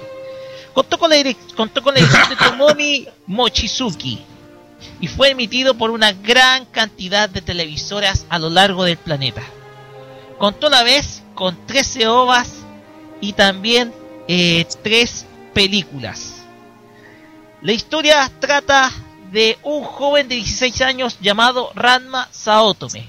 Un joven que es adiestrado en las artes marciales desde su infancia por su padre Genma, el cual lo exige a través de un trabajo bastante intensivo con el objetivo de, heredar la tradición de la escuela de arte marcial libre. Ranma Saotome, junto con su padre, se encuentran entrenando en China. Sin embargo, un extraño accidente ocurre mientras están entrenando en unos extraños estanques en la en cierta localidad en eh, ese país. Ranma, eh, junto con su padre, caen en dos estanques distintos. Y Ranma le queda la mal y tiene la mala suerte de caer en el estanque de la doncella. Aquel en el que cual eh, cualquiera que caiga se convierte en una doncella que fue se ahogó hace más de mil años. Lamentablemente Ranma se convierte en esa chica. Eh, ca- cada vez y cada vez que su cuerpo entra en contacto con el agua fría, su fisonomía cambia. De ser de una fisonomía masculina a una pero muy curvilínea y femenina. Tiempo después, Ranma junto con su padre se van, vuelven a Japón y llegan a la casa de la familia Tendo, en donde a través de una promesa realizada por su padre a su amigo, eh, a su... eh, si usted me apoya, por favor, porque ya los personajes se me están olvidando. Shoun Tendo, su amigo y a la vez eh, Ujú, ex, a ver. eh, compa- eh, compañero Tendo, a la vez ujú. del Shoun Tendo, compañero de la escuela del arte marcial, eh, realiza una promesa con la cual Ranma se casaría con una de las tres hijas de, de, este, de este tipo. Primero está Kazumi, una muchacha ya egresada de, de, de estudiante y ahora dueña de casa de la familia Tendo, dada el fallecimiento de la madre. Tiene 19 años, es una, tiene una personalidad tranquila y para ella no hay cosa extraña que suceda. ¿En qué planeta vive? No tengo idea, no lo sé, pero con sus situaciones extrañas hay. La, otra es Nabiki, una muchacha de una, de una personalidad bastante fría, bastante calculadora y a la vez amante del dinero. Se ha encargado de estafar a muchos de sus compañeros de curso con diversas cosas y en muchos casos Ranma ha sido víctima de todas esas tretas que a veces Nabiki le hace solamente por eh, ganar dinero. Entre ellas, vendiendo fotos con su figura femenina al desnudo. Y por último está.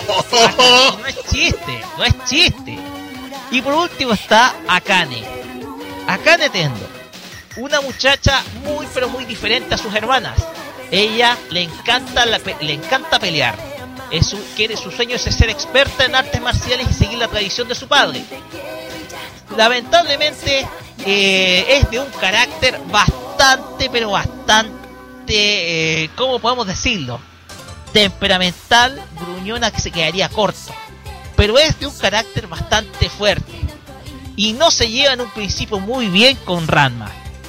Es por ello que en un principio se les es acordada eh, casarse una vez eh, egresados o terminados sus estudios, etc. Sin embargo, dado que la relación de ellas no es de la mejor, eh, ambos se niegan al romance, aunque hay episodios en donde hay guiños, en donde los sentimientos de ellos son claros y son bastante nítidos a la hora de corresponder cada uno esos sentimientos que llevan. Sin embargo, estos no son todos los personajes, existen varios.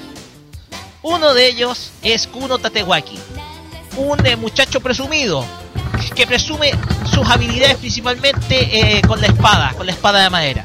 Sin embargo, al fin y al cabo, todas esas presunciones son falsas. Él solamente es un muchacho que cada vez que intenta conquistar a Kanetendo, fracasa.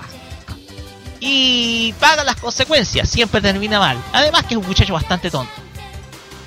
Otra persona que entra en escena es Shan Shampoo, o la conocimos todos como Shampoo. Es una muchacha que viene de China y que fue derrotada por la forma femenina de Ranma. En un encuentro en donde el, en donde el, premio principal era una cena completa. Que termina comiendo. Que, que Ranma termina comiéndose con su padre. Champú es derrotada. Disculpen. Sin embargo, a través de la tradición del beso a la muerte, jura eh, cobrar venganza ante esa chica pelirroja. Sin saber de que en realidad es un muchacho. Sin embargo, a pesar de ello, Shampoo se enamora de Ranma Saotome en su figura masculina. Y no la suelta, no la deja y la persigue por todo momento. Shampoo también cayó en un estanque encantado y tiene la habilidad de convertirse en una linda gatita. A la vez, se convirtió en el objeto de deseo de muchos que ven la serie, entre ellos el que les está hablando ahora. Eh, pasamos a otro personaje. Quien es eh, eh, eh, otro personaje Oye, llegó, llegó a tiempo el delay. Es verdad. llegó, llegó, llegó a su momento el delay. Otro de los personajes que está inserto es Ryoga Hibiki. Ryoga fue un ex compañero de clase de Ranma, el cual siempre, del cual siempre este se burlaba de él principalmente por ser bastante torpe. Ryoga juraba derrotar en cualquier momento Ranma, pero Ranma siempre salía invicto en todas las intervenciones. Nunca le ha podido vencer. Sin embargo, Ryoga, con la promesa de derrotar por alguna vez en su vida Ranma, se va a China y se va precisamente a entrenar los estanques. Cuando de repente una chica pelirroja que no sabe él quién es Ranma lo derriba y lo hace caer en la fuente del cerdito. Se convierte en un cerdito y casi termina siendo devorado por el cuidador del estanque y por Genma Saotome, cayendo en una cayendo en una olla de en un wok de agua hirviendo. Eh, Ryoga eh, tiene sentimientos por Akane. Sin embargo, este esta la mira solamente como un amigo más. Em, dicho, dicho y hecho todo, eh, aclaro, se me olvidaba algún personaje por ahí. Me parece que se me está olvidando. Ukio, sí. Ukio Konji. Es una muchacha a la cual cual? conoció siendo niño. Ah, Ukio. Sí, Ukio. Ukio Konji es una muchacha que Ranma conoció siendo un niño. Eh, y Genma, en una de las tantas cagadas que se manda y con Ranma en medio, eh, le hace una promesa al padre de Ukio, que está buscando un prometido para su hija. Y estaba ofreciendo el supuesto de tortillas japonesas a cambio de dote con tal de que Ranma y Ukio se casaran en el futuro. Genma hace la promesa y Ukio viene a cobrárselas. Primero de mala manera, pero después termina rendida ante los encantos del chico. Vamos con algunos detalles eh, respecto a la televisación de esta serie. Yo tengo la controversia junto con Carlos Pinto porque yo juro, juro haber visto la serie por primera vez en octubre o septiembre de 1997 y después haber visto la serie en el 98, en el verano. Eso eh, Em. vamos a aclarar con Carlos. Pero fue emitida en su momento por Chilevisión. Etcétera TV también la dio en su momento. Y eh, la serie fue emitida por Canal 5 de Televisa para gente de México. También fue emitida por Locomotion, pero para España y Portugal. Y a la vez se difundió para Argentina a través del canal Magic Kids. La serie causó gran controversia en su momento por la gran cantidad de imágenes de desnudos de varios de los personajes de la serie, agregando un toque pícaro a la un toque bastante pícaro a la historia, a la particular historia de Ranma Saotome. La serie también tiene mu- una multitud de escenas cómicas que llegan a hacer reír a más no poder al televidente que las ve. Y también la serie llegó a gozar de gran popularidad lanzándose tal merchandising de álbum, hasta incluso sacó un disco para Chile, si no me equivoco. No sé si me lo puede aclarar.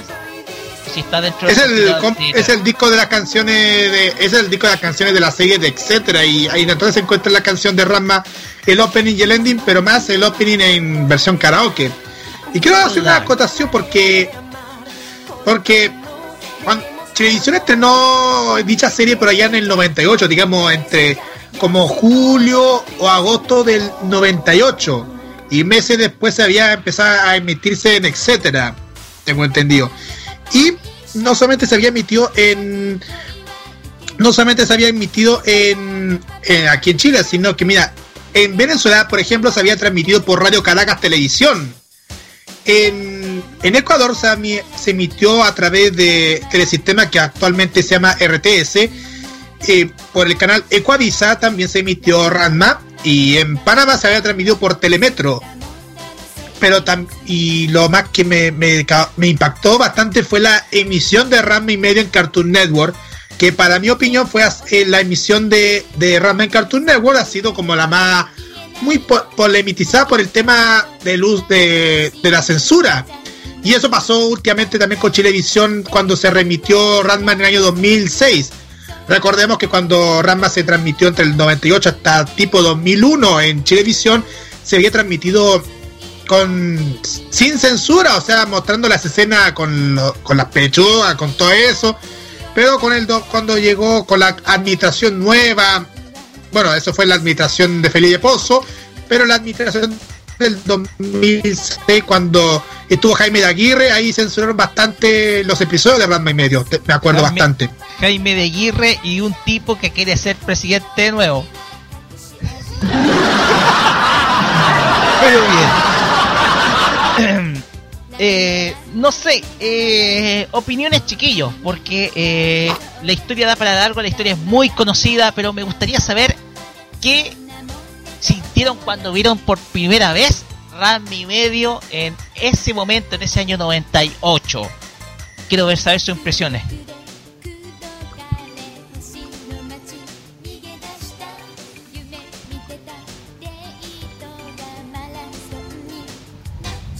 Parece que tenemos unos pequeños problemitas técnicos respecto a nuestro, nuestro internet, pero eh, sigamos.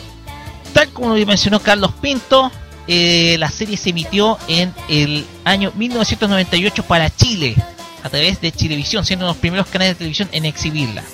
A pesar de que la serie tenía un desfase de, de varios años, aproximadamente 8 años desde, desde que fue producida, la serie de todas maneras igual eh, atra atrajo una gran cantidad de público, la cual se mostró interesado por la gran cantidad de situaciones cómicas presentes y también por el, la gran cantidad de escenas pícaras que tuvo y la gran cantidad de humor que destilaba cada episodio de esta serie con 161 episodios.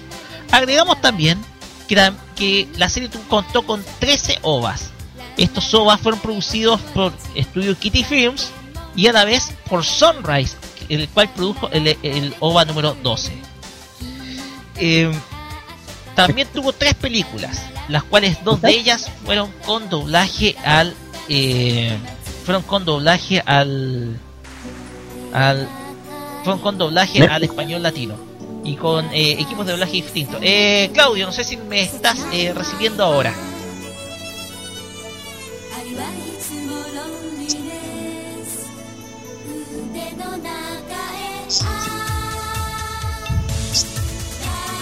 Parece que tenemos algunos problemitas de internet con nuestros amigos, pero de todas maneras les, les de todas maneras les hago entender que si ustedes no han visto esta serie pueden eh, verla en cualquier en cualquier instante.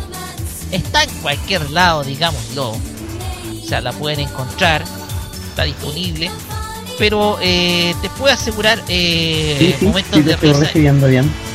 Y, y momentos de risa 100% eh, Claudio no sé si quieres Sí. referirte Eh, a la serie sí te estoy recibiendo bien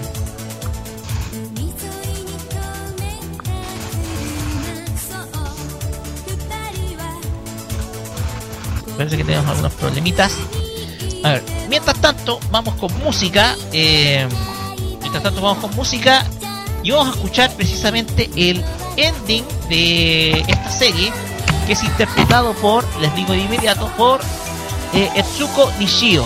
Esto es Don't Mind Lala China Boy. Que es Eh. de Ranma y medio. Em, em, vamos y volvemos para mientras tanto retomamos el contacto con nuestros eh, con nuestros contertulios acá y volvemos de inmediato con el la segunda con el cierre de farmacia popular aquí en modoradio.cl vamos y volvemos「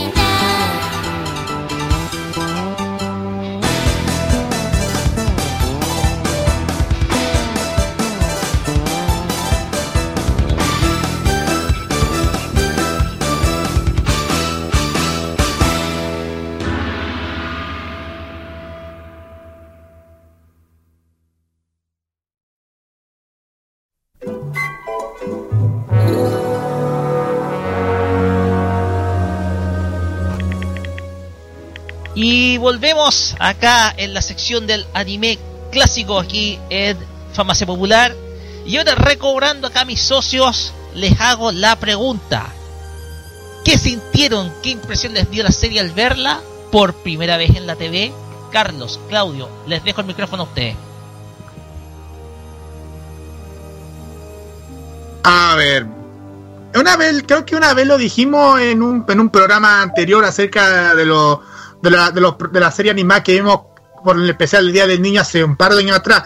Pero mm, hablando acerca de, de, de eh, me di cuenta que mm, al ver los episodios, bueno, yo no he visto bastante la serie porque en esa época, en el 98, yo tenía clase.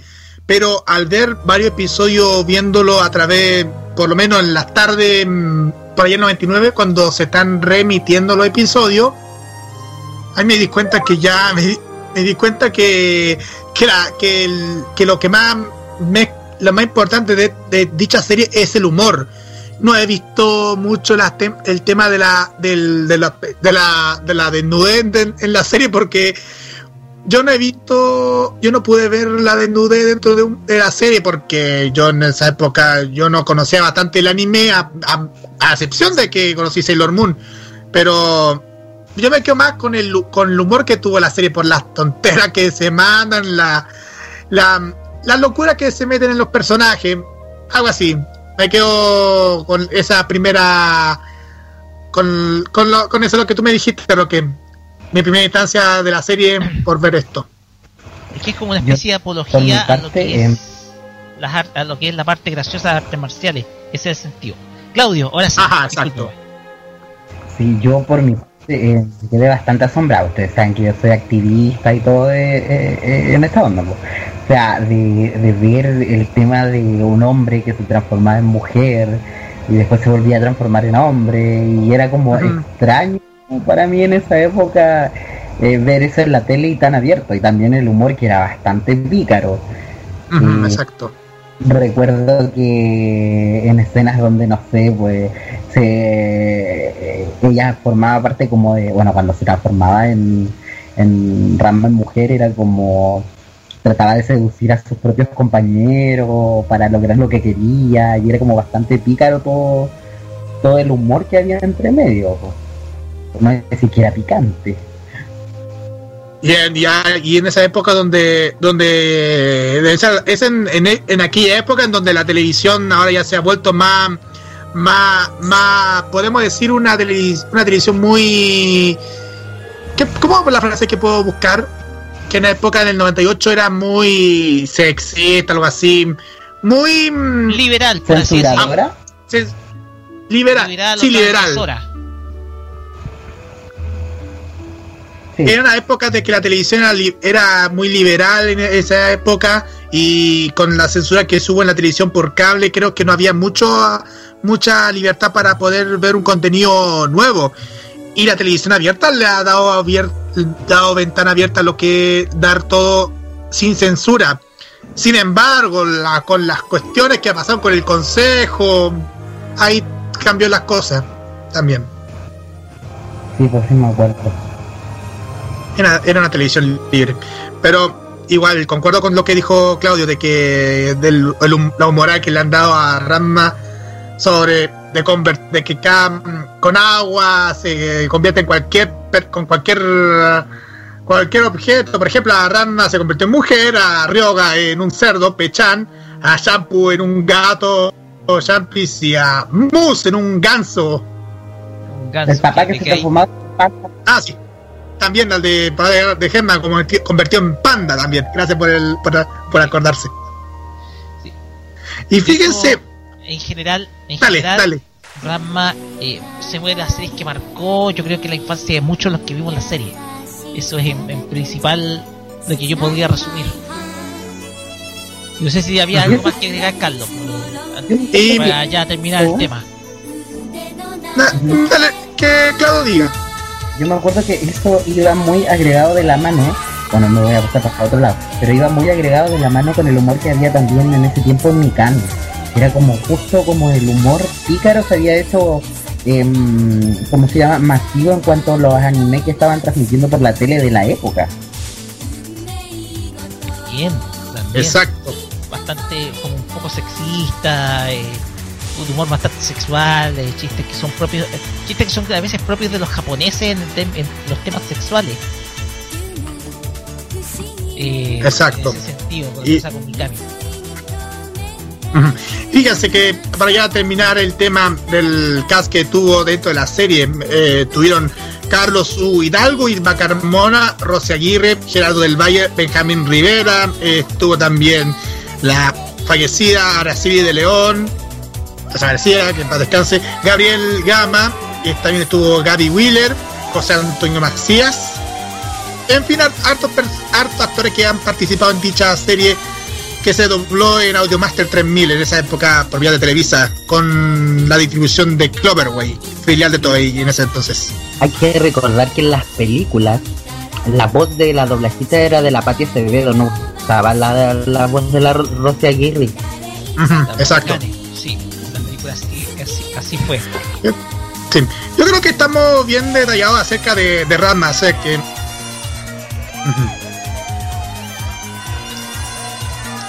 Así es.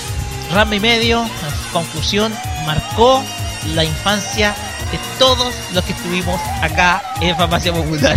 Así que, eh, y nada, pues, si tú no conociste la serie, te Yo creo que sí, sí, creo que estamos Creo bien que- acerca de dicha serie. Y yo creo que igual eh, deberías ya Recomendable para todos.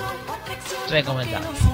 Y ya muchachos, eh, no nos alcanza más el tiempo, de hecho estamos muy pasados, así que si tienen saludos por favor, si tienen algún saludo que da enviar especial a alguien, háganlo llegar ahora, por favor, que ahora que estamos finalizando esta decimotercera edición de Farmacia Popular en morray.cl. Rapidito Carlos, rapidito eh, Claudio Pérez.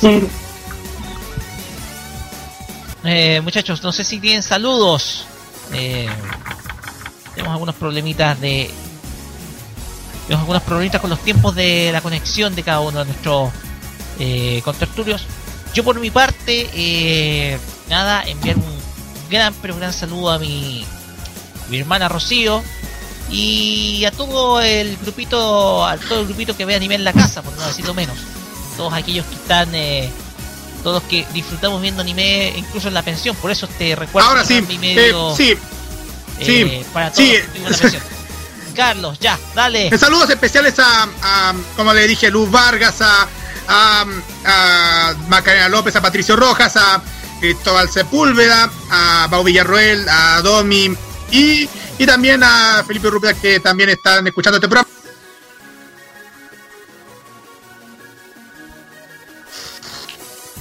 Eh, ya, finalicemos nomás Farmacia Popular acá en modoradio.cl.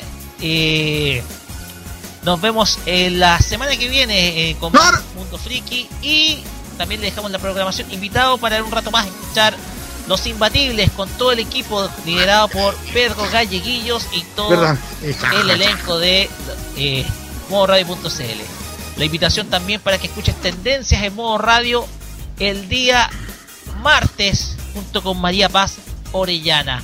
Y también modo clásico con quien les habla, el Camino de los Recuerdos de modo radio.cl. Será hasta el próximo sábado y nos despedimos con Aquino Arai y este ending de esta maravillosa, bueno, esta maravillosa canción que hace de ending para una serie que rememora todos esos conceptos del cine oscuro, del cine de misterio, suspenso, lleno de armas, con dos mujeres de armas tomar. Estamos hablando de Noir. Y este ending cantado por Akino Arai, cuyo título es Kirei no. Con esta canción cerramos Farmacia Popular por el día de hoy y será hasta la próxima semana. Oyasumi, nos vemos.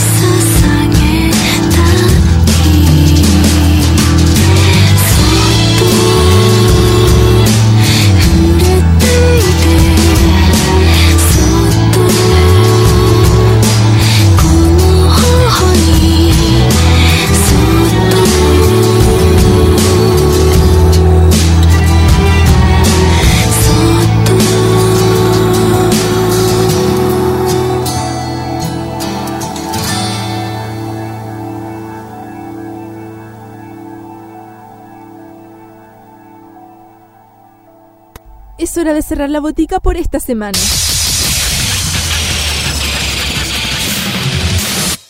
La invitación es para el próximo sábado para que recibas la dosis adecuada de anime, manga y música del otro lado del Pacífico. Deja de atender la farmacia popular en modo radio. Las opiniones emitidas en este programa son de exclusiva responsabilidad de quienes las emiten y no representan necesariamente el pensamiento de modoradio.cl.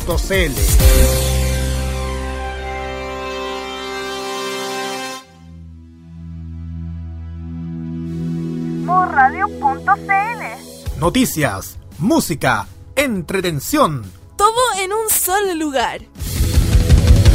Porque en modoradio.cl Es para todos. es para todos.